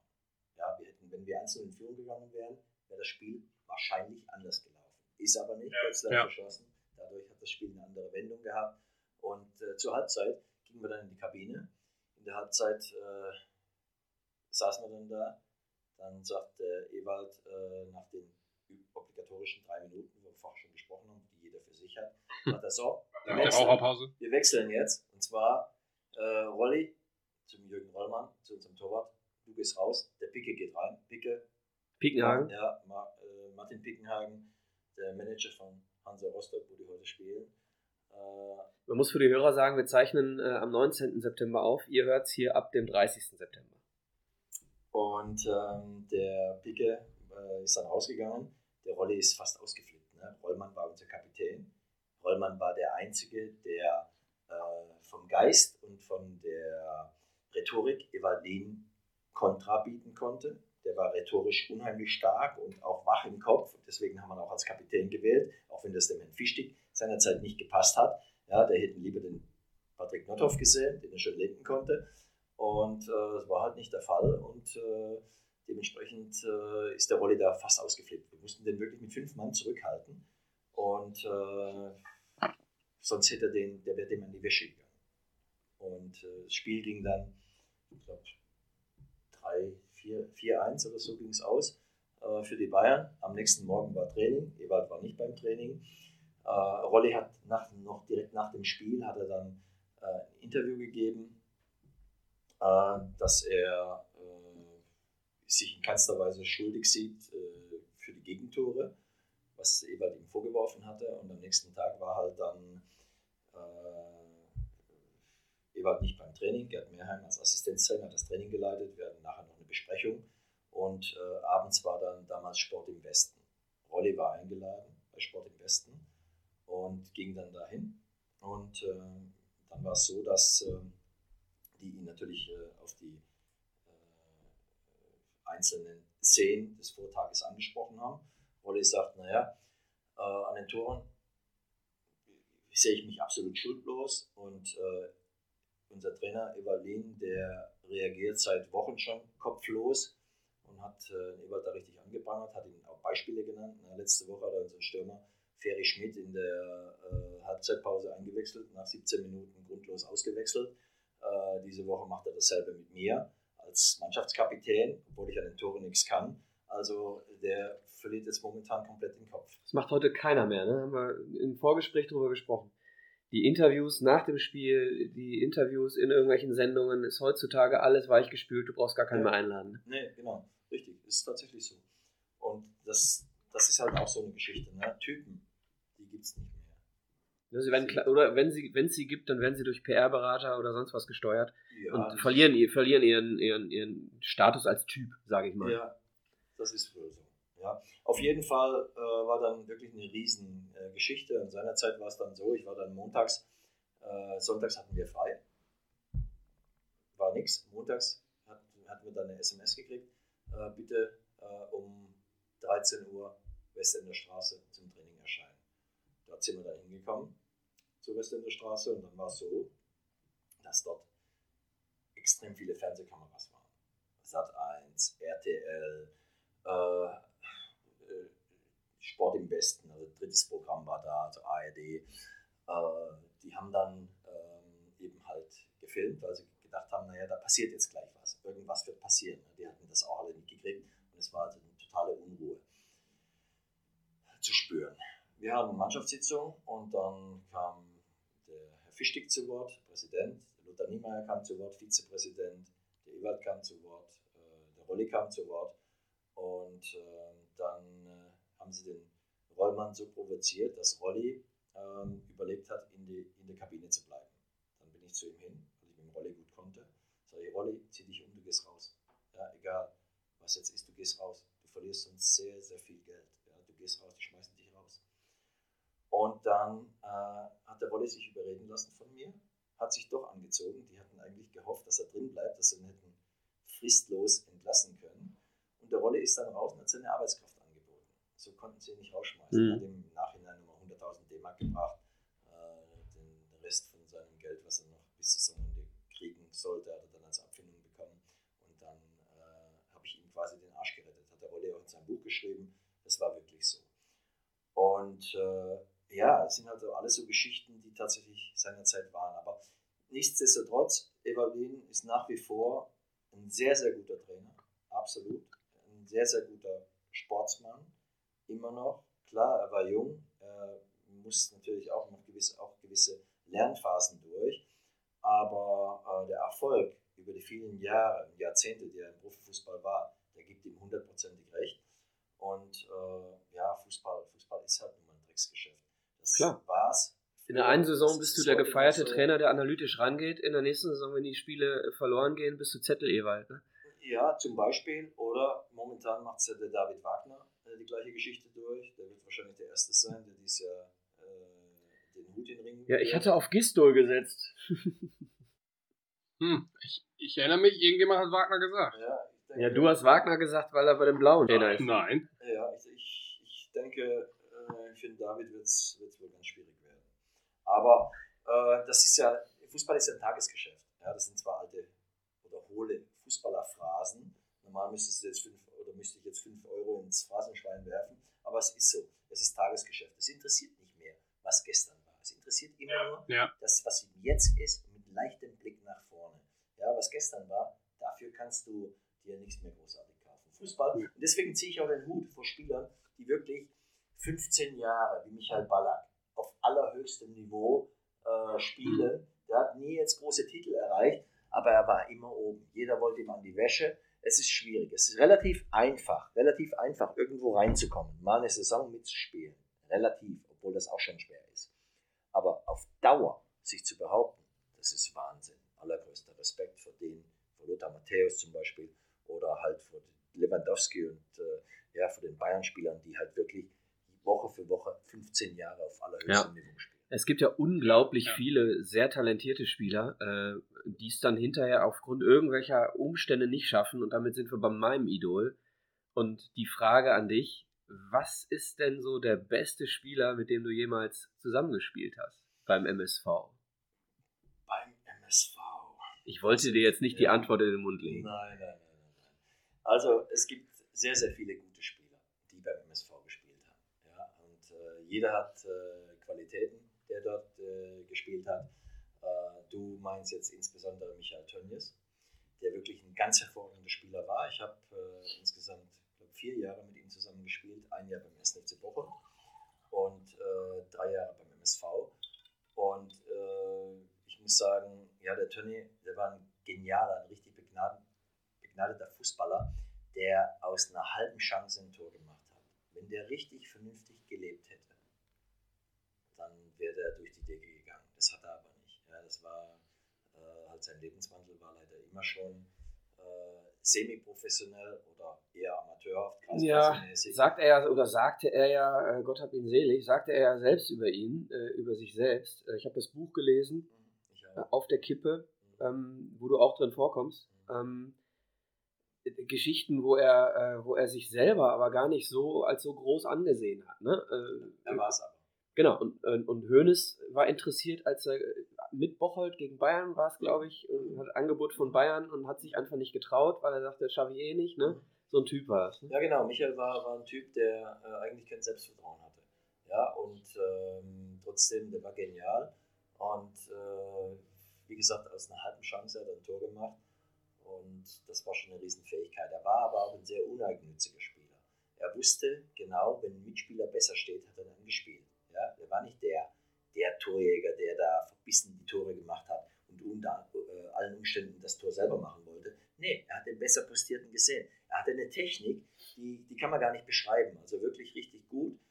Ähm, es sah öfter mal ungelenk aus, weil er halt auch so einen Puckel hatte. Ne? Ja, genau. Also körperlich sah er jetzt nicht so aus ja, wie Lewandowski, genau. Er sah ja. auch nicht aus wie ein richtiger Fußballer. Ja. ja. Das sah eher aus wie äh, quasi Modo von, äh, oder Glöckner von Notre Dame, habe ich immer ja, gesagt, ne? Ja. so scherzhaft, weil er einen Buckel hatte, aber am Ball ja. unheimlich stark. Eine Riesentechnik, Kaltschnäuzigkeit vom Tor, wirklich ein hammergeiler Spieler. Aber es gab viele andere, die halt auch noch äh, richtig gut gespielt haben. Wir haben äh, Wölk genannt, wir haben Evalin genannt, wir haben äh, Michael Breetz war bei uns, äh, der nachher Kötzle Weidemann.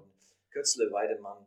Ähm, ja, es gab sehr, sehr Neihüs. Alfred Neihüs. Spieler. Äh, Neihüs war auch ein guter Spieler, wurde aber also vom Fußballerischen her genau. äh, etwas überschätzt für mein Empfinden. Okay. Aber Kopfball stark, Zweikampf stark und äh, äh, sicherlich auch ein, ein, guter Spieler, aber es gab bessere.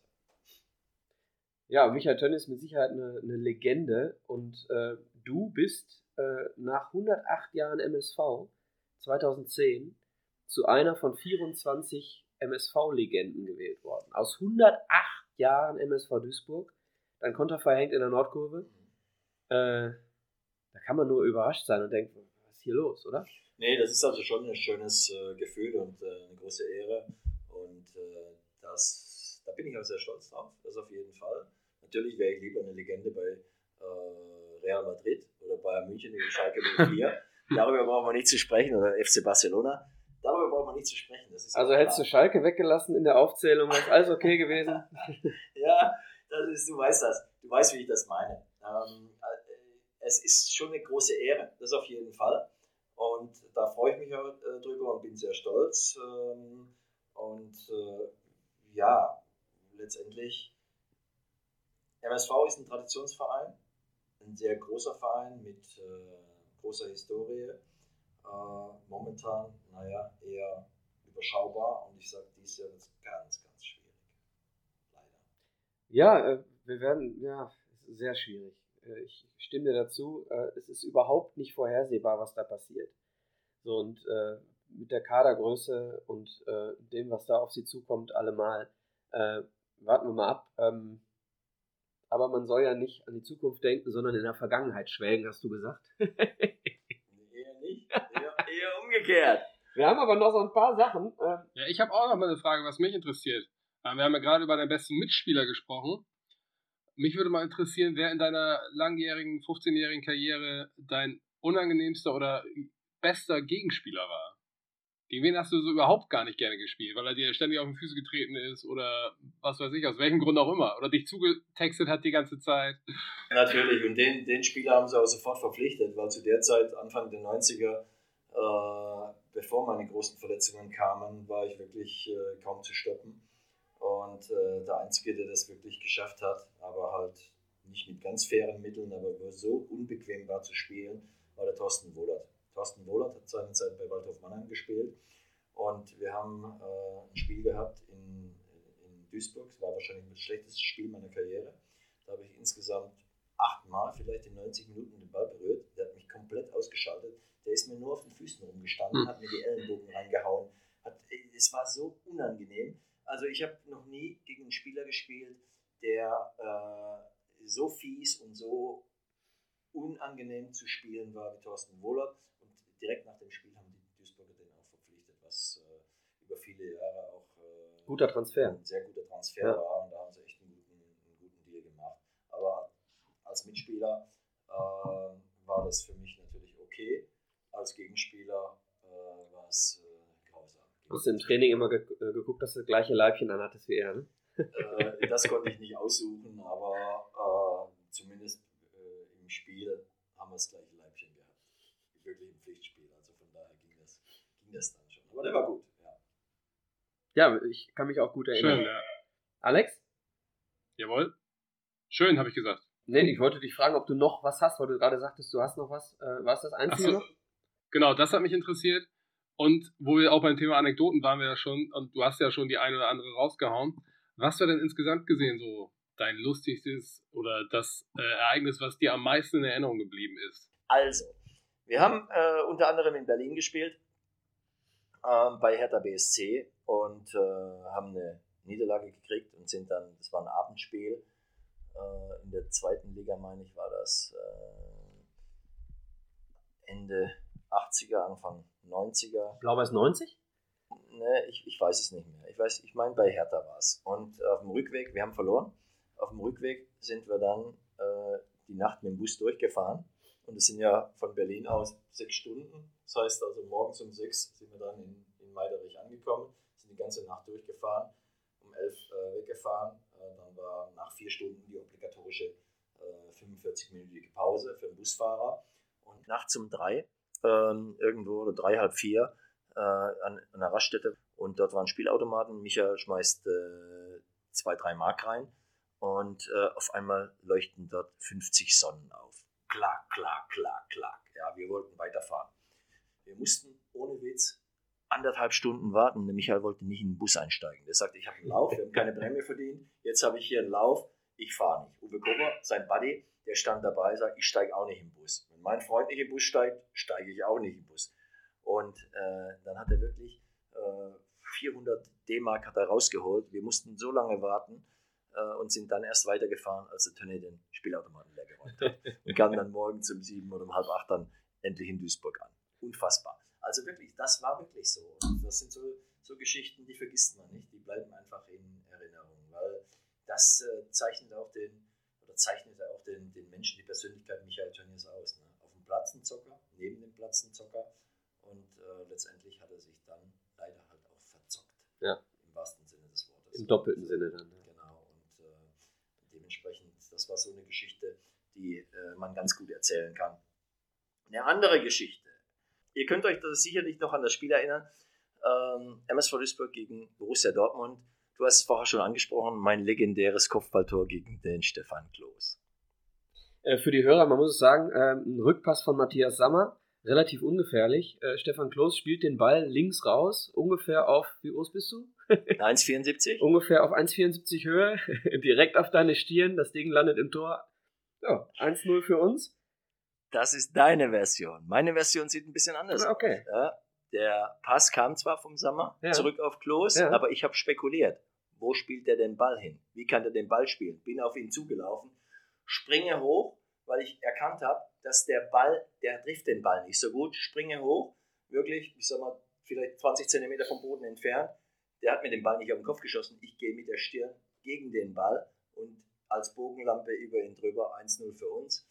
Wir führen. Ich wollte, ich wollte an der Stelle nicht sagen, dass du da unbeteiligt warst. Ne? Ne? Das war bewusst. Das Alles war gut. Bewusst. Das war nicht angeschossen. Also, es hat, äh, also ich bin öfter mal mit der Aussage konfrontiert. Nein, zumindest war es sein Fehler, ihn genau dahin zu spielen. Ja, Dann muss er ihn schon deutlich drüber Fall. spielen. Also, an dem Champions League-Sieger, und das sind sie ja in dem Jahr geworden, ähm, darf das eigentlich nicht passieren. Das ist schon richtig. Ja, Champions League? Aber das war ein, ein schönes Erlebnis. Ja. 96? 96, 97? 97 sind ja, ja, genau. 96 war das. Ah, war das 96? Ja, Saison 95, 96. Nee, Okay. 94, Ich wollte 95. gerade sagen, es war 95. Ja, aber es ja. war kurz davor. also, sie sind auf jeden Fall Meister. Ja, Alex, genau, du musst sie das wissen als sie sind- Dortmunder. Sie sind Meister geworden. 95 sind sie Meister geworden, Ja. 96 auch, 97 Champions League. Mit dem, Genau, mit dem richtig, 3-2 in Ja. dem Spiel gegen Genau. uns Meister geworden. Ganz und, genau. und wir abgestiegen. Leider ja. Und äh, dieses Spiel hat natürlich auch eine Vorgeschichte. Ne? Ähm, wir waren ja seinerzeit, der Hannes Bongatz war bei dem Spiel äh, Trainer zu der Zeit und Hannes Bongatz war ein Heimschläfer. Das heißt, wenn wir im Trainingslager waren, wir waren im Hotel Ampurias auf der anderen Rheinseite, ähm, zum, äh, zur Übernachtung vor den Spielen und äh, abends war dann nach dem Training gemeinsames Abendessen und dann ab 22.30 Uhr Zimmerruhe, Bettruhe. Da waren junge Mädels in der äh, Gastronomie im Hotel Ampurias und äh, wir junge Kerle seinerzeit äh, haben uns natürlich mit den Mädels angefreundet und äh, hatten dann unseren Spaß dabei und war so ganz nett.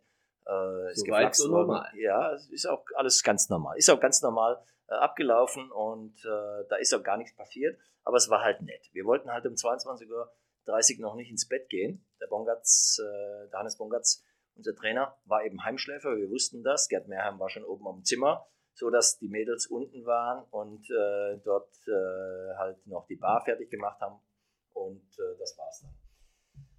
Ja, wir sind dann mit einigen Spielern seiner Zeit, war das der Mario Krom, der Markus Osthoff, der Rashid Asusi und ich, war wieder dabei. Wir sind unten an der Bar geblieben und äh, dann hat eine von den äh, Mädels hat noch drei Freundinnen angerufen, die kamen dann, auch junge Mädels dann halt, also alle so Anfang 20 zu dem Zeitpunkt. Und die kamen dann dorthin und wir haben dann an der Bar eben halt was getrunken. Äh, Keine alkoholischen Getränke, sondern wirklich Cola oder Wasser oder sowas. Ähm, aber wir sind halt sitzen geblieben. Bis nachts um 2 Uhr. Weil wir Geschichten erzählt haben, gelacht haben, geflirtet haben, wie es halt so ist. Und äh, ja, um zwei, halb drei sind wir dann ins Bett gegangen. Am nächsten Tag war das Spiel gegen Borussia Dortmund. Ausverkauftes Stadion. 30.000 Zuschauer in der Wedau. Für uns ein überlebenswichtiges Spiel. Für Dortmund auch, weil wir mussten gewinnen, um die Klasse zu halten. Zwei Spieltage vor Schluss. Dortmund musste gewinnen, um deutscher Meister zu werden. Und wir führen bis zur 66. Minute. Nach 2-0. Genau, 2 zu 0 nach meinem äh, Tor, wie du das geschildert hast, wie ich das, anders, wie ich das allerdings anders gesehen habe. Du warst dabei, wir nehmen deine Version. Okay, Gut. Ich denke auch, ich würde da Ferry vertrauen. Das kannst du auch. Das könnt ihr beide. Auf jeden Fall ähm, war es dann so, dass wir 2-0 führen bis zur 66. Minute. Thomas Puschmann äh, hat das zweite äh, Tor für uns gemacht und dann in der 66. Minute ähm, gab es dann Elfmeter für Borussia Dortmund. Davor muss man, Zorg, ja, links unten. Ja, genau. Da, dazu muss man allerdings noch sagen, dass äh, in der ersten Halbzeit äh, der Stefan Böger, der äh, unser Mannschaftskapitän war ähm, und hinter mir die rechte Seite beackert hat, ähm, den äh, Matthias Sammer gefault hat. Und beides sind Spieler aus, dem, aus der ehemaligen DDR, aus dem Osten. Und die kannten sich durch Sportschulen und durch äh, Länderspiele schon ziemlich gut.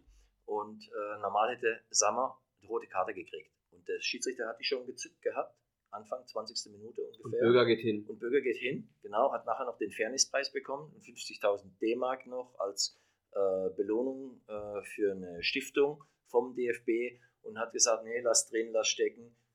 Und Sammer genau. ist dann, der Schiedsrichter hat dann die Karte stecken lassen, sonst wäre knallrot gewesen, ja. wirklich.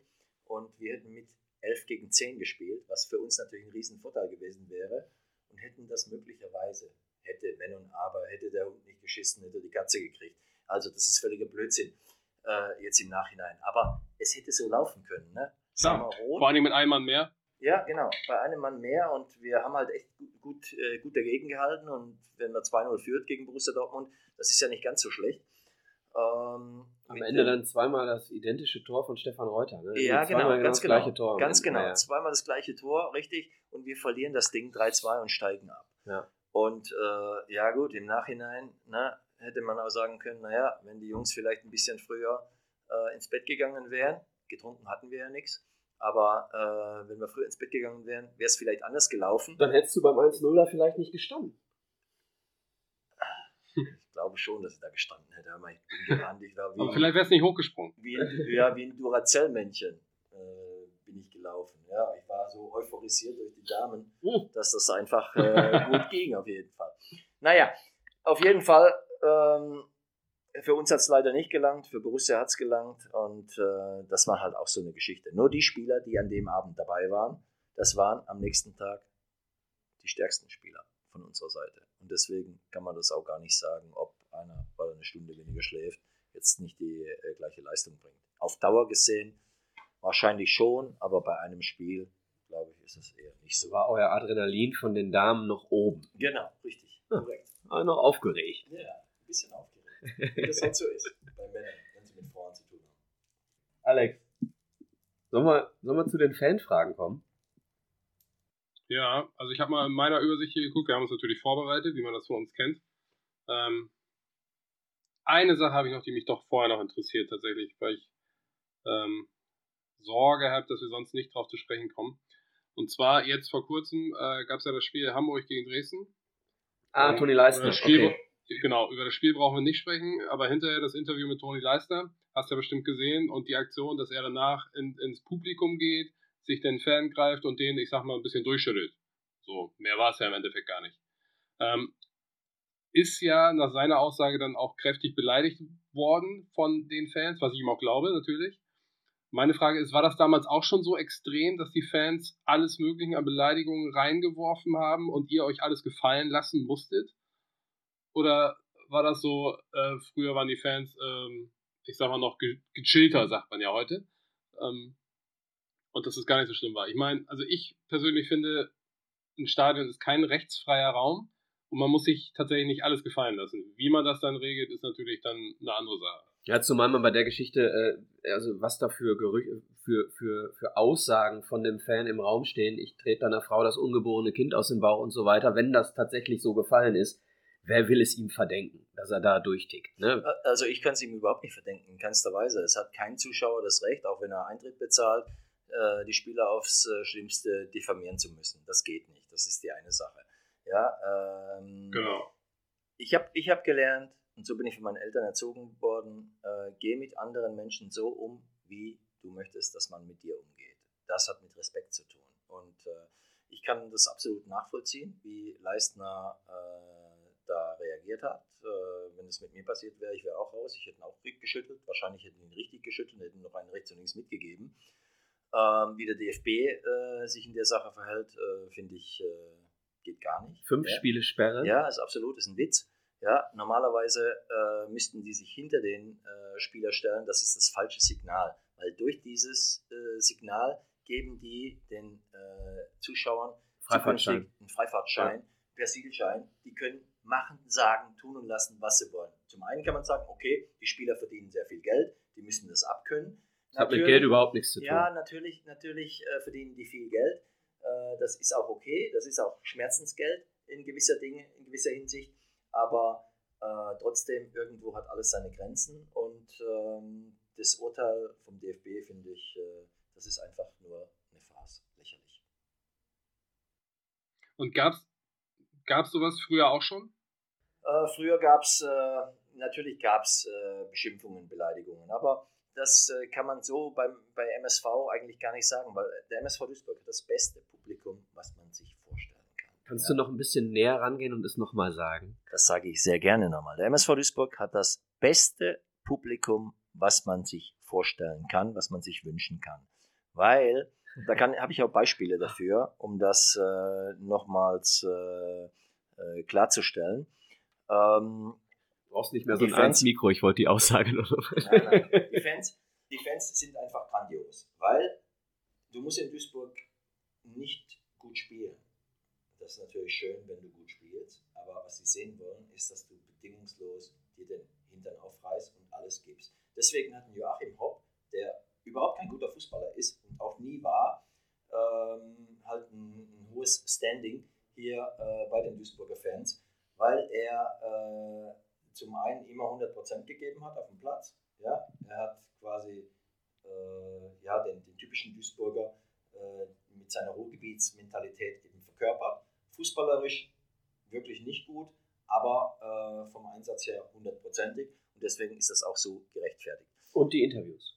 Die Interviews das kommt auch noch dazu. Ja, ne? die sind natürlich auch authentisch legendär. einfach. Ja, gut, er ist authentisch, er ist nicht Ja. der Schlauste, muss er auch nicht sein, aber er ist authentisch und das ist äh, halt auch eine Ne? wichtige Geschichte. Nee, weil du sagst, die Duisburger Fans äh, honorieren quasi das, das Arschaufreißen auf dem Platz.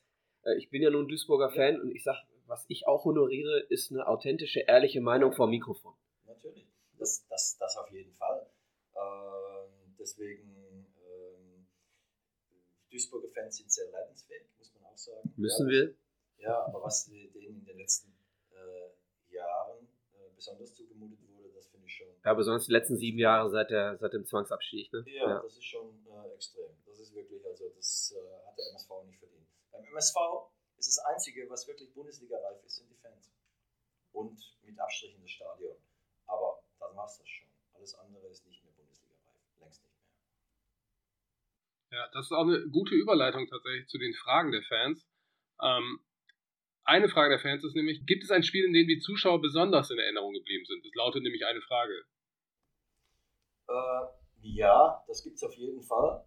Besonders in Erinnerung äh, geblieben äh, ist für mich äh, äh, das Zuschauerverhalten bei Abendspielen früher. Du hast es vorher schon angesprochen, äh, mit den Bengalos. Da war eine Stimmung wie wirklich damals in Italien. Äh, man muss dazu Äh, sagen, sehr nicht nur in der Kurve, oben Nee, auf der generell Haupttribüne. Auf der Haupttribüne, ja. Ja. Das, war, das war schon Wahnsinn. Also das war schon ein Gänsehaut-Feeling, dort reinzukommen. Du warst wie elektrisiert, wenn wir äh, abends gespielt haben.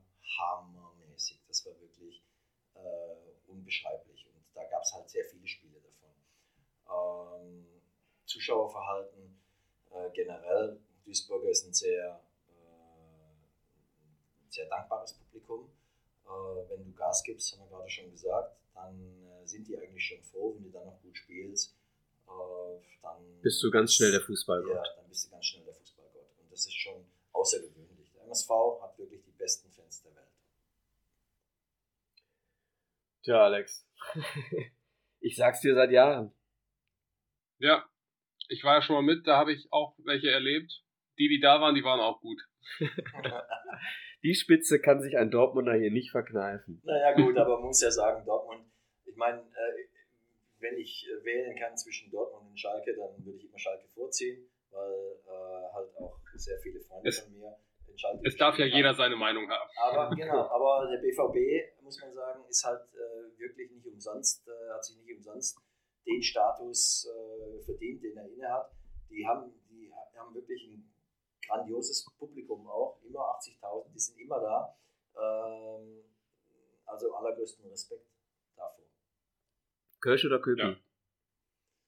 Äh, weder noch. Ich trinke am liebsten Campari Orange, wenn Alkohol. Und wenn du Bier trinken musst, lieber gar Kölsch? Gar nicht. Trinkst gar kein Bier? Gar kein Bier. Kein Bier, kein Wein, kein Sekt, nur Campari Orange oder ein Mojito schon mal. Auch ein Ramazzotti auf Eis, aber am liebsten Cola Zero oder Kaffee. Okay. Also, äh, um das zu konkretisieren, Kölsch oder Köpi war auch eine Fanfrage. Ich glaube, die zielte aber eher darauf ab, dass äh, 1. FC Köln oder der MSV. Ich glaube, die Frage brauchen wir gar nicht so weit beantworten. Da kann sich jeder denken, der hier zugehört hat. Ähm, ja, doch, da kann ich schon drauf antworten. Ich sag mal, 1. FC Köln, das ist ein Verein, der äh, wirklich groß ist, der mir die Möglichkeit gegeben hat, in Profifußball reinzukommen. Äh, dem bin ich sehr dankbar. Aber äh, mein Verein ist natürlich ganz klar der Verein, äh, für den ich acht Jahre spielen durfte und äh, äh, mit dem ich dreimal aufgestiegen bin Mit dem 1. FC Köln bist du Vizemeister geworden und hast den DFB-Pokal gewonnen? Ja, DFB-Pokal stimmt sogar. Vizemeister war ich im Kader, habe aber keinen Einsatz gehabt in dem Jahr, im ersten Jahr. Äh, Im DFB-Pokal, äh, ja, da bin ich Pokalsieger, das ist richtig, das steht äh, in meiner Vita auch drin. Äh, ist auch berechtigt, weil ich nämlich wirklich in der Hauptrunde auch äh, für den FC im Einsatz war, allerdings im Finale war ich nicht dabei. Das ist auch wieder ein Unterschied zwischen früher und heute. Heute mhm. sind wirklich alle Spieler, die im Kader sind, sind umgezogen mit auf der Bank, die sind mit dabei. Ja, damals waren eben nur 16 dabei und die anderen drei, die im Kader waren, die saßen auf der Tribüne in Zivil. Und da war ich leider im ja. Finale nicht dabei. Aber trotzdem fühle ich mich in gewisser Weise schon dazugehören. Klar, ja, weil, zu Recht. Aber es ist nur, ja, aber es ist nur schade, ne? weil äh, das Erinnerungsfoto, das habe ich leider nicht. Ja, okay. Das ist das, was eigentlich das Entscheidende ist. Ähm, du hättest schon ganz gern ein Bild im Trikot mit dem Pokal und mit Zigarre? Mit Zigarre natürlich. Zigarre gehört immer dazu. Ja. Da ist nämlich die weitere Fanfrage: Hast du zur aktiven Zeit auch mal Zigarre geraucht? Nein, ich habe gar nicht geraucht. Ich war voll der Asket. Ja. Ich habe wirklich nur äh, leider, leider viel Cola getrunken. Das war halt äh, leider ein Problem. Viel Cola.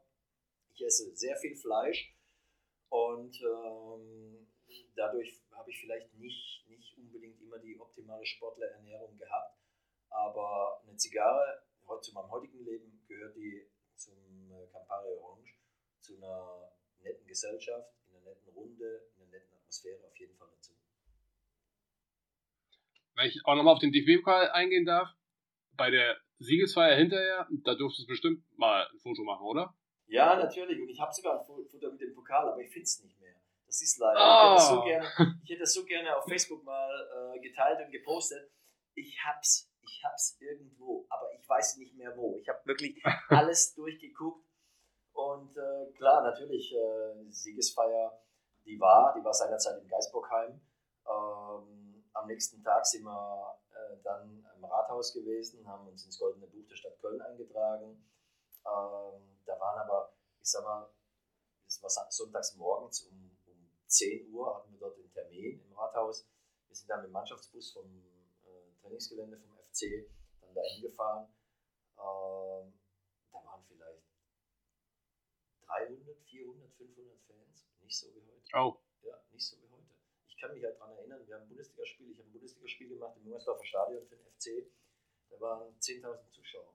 Heute sind selbst, äh, wenn die ein Freundschaftsspiel quasi haben, sind 48.000 ja. in, in, in, der äh, Arena. In, ja. Wahnsinn. Also es hat sich schon einiges verändert.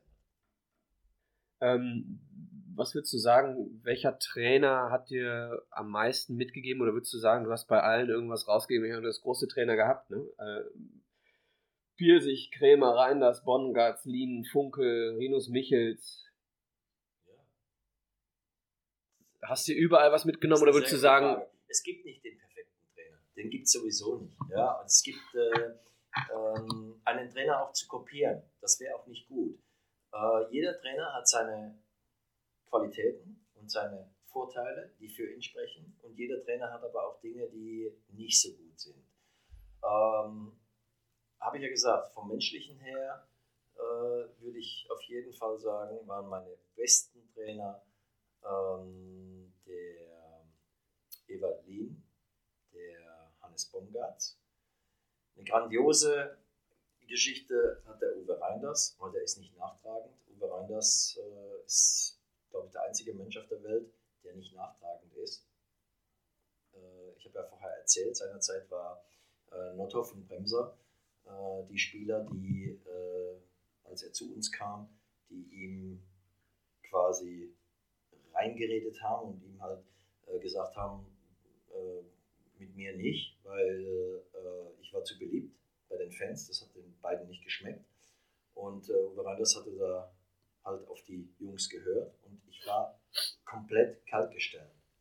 Und dann irgendwann hatte ich dann ein Gespräch mit Uwe Reinders in der Kabine und dann hat er mir äh, eben halt unter vier Augen gesagt, was er von mir denkt und ich habe ihm gesagt, was ich von ihm denke, dass er für mich kein guter Trainer ist, dass er für mich äh, menschlich äh, absolute Katastrophe sei. Ähm, und ähm, normalerweise bist du da tot. Und dann hat er gesagt, pass auf, ist mir egal, was du jetzt hier gesagt hast, auf dem Platz, da zählt's. Ja? Wenn du Gas gibst und mich überzeugst, dann wirst du spielen. Und bei dem Spiel von MSV Duisburg gegen Wuppertal war es so, dass zur Halbzeit stand es 0 zu 0. 22.000 Zuschauer, Dienstags oder Mittwochsabend, war mein erstes Treffen gegen äh, Wuppertal, gegen meinen alten Verein.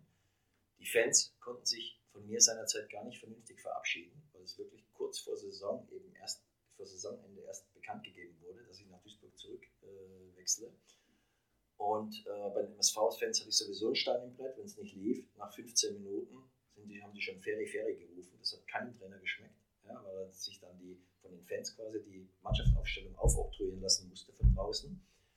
Und bei dem Spiel war es dann so, Uwe Kober und Michael Tönnies haben für Wuppertal gespielt, die sind von Duisburg Wuppertal gewechselt.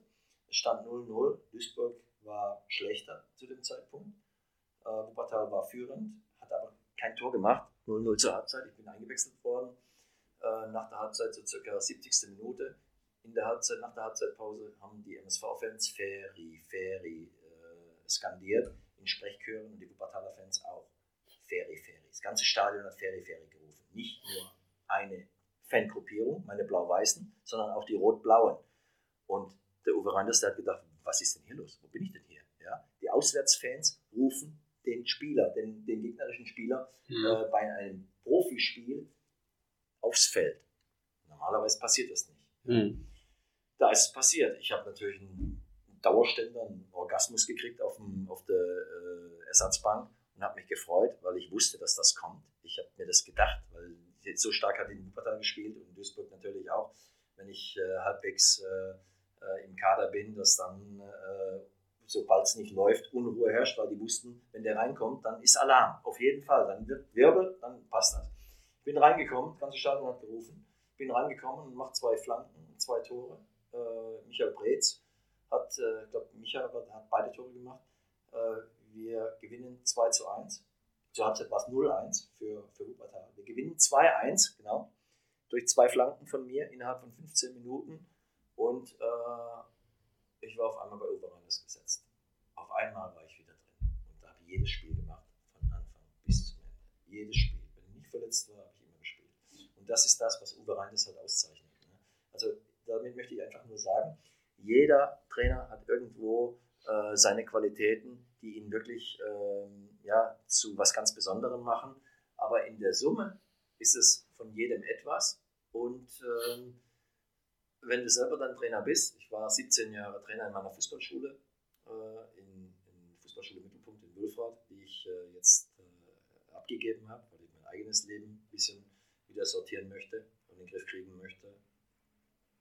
Ähm, aufgrund einer persönlichen Trennung und äh, dementsprechend ähm, äh, kann man da nur sagen, man muss selber seine eigene Persönlichkeit reinbringen, aber kann sich von jedem das Beste abgucken. Deswegen den perfekten Trainer gibt es nicht. Ja, ist ein schönes Schlusswort, würde ich sagen, oder Alex? Ja, das sehe ich auch so. Möchte an der Stelle, äh, wollen wir uns nochmal äh, riesig bedanken, dass du äh, den Weg hierhin auf dich genommen hast und wollen uns mit etwas bei dir bedanken, was es so im Handel nicht erhältlich gibt. Was eine Zigarre? Eine Zigarre habe ich nicht, die, die, würde es auch im Handel geben. Nein, wir haben etwas, äh, und zwar ist das die exklusive Wimpeltausch-Tasse für dich. Kannst du deinen, äh, wir haben gerade gehört, Campari Orange und Kaffee. Das passt ja wunderbar. Campari Orange würde ich daraus nicht trinken, aber deinen Kaffee kannst du vielleicht das ein oder andere Mal aus unserer exklusiven Tasse trinken. Vielen Dank. Ich danke euch beiden äh, für den netten Nachmittag und äh, es hat sehr, sehr viel Spaß gemacht. Ähm, ja, ich hoffe, dass wir bald wieder bessere MSV-Zeiten erleben können. Das hoffen wir alle. Ich glaube, das hofft sogar der Alex.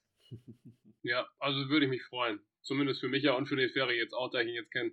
Ähm, gönne ich dem MSV natürlich nur das Beste.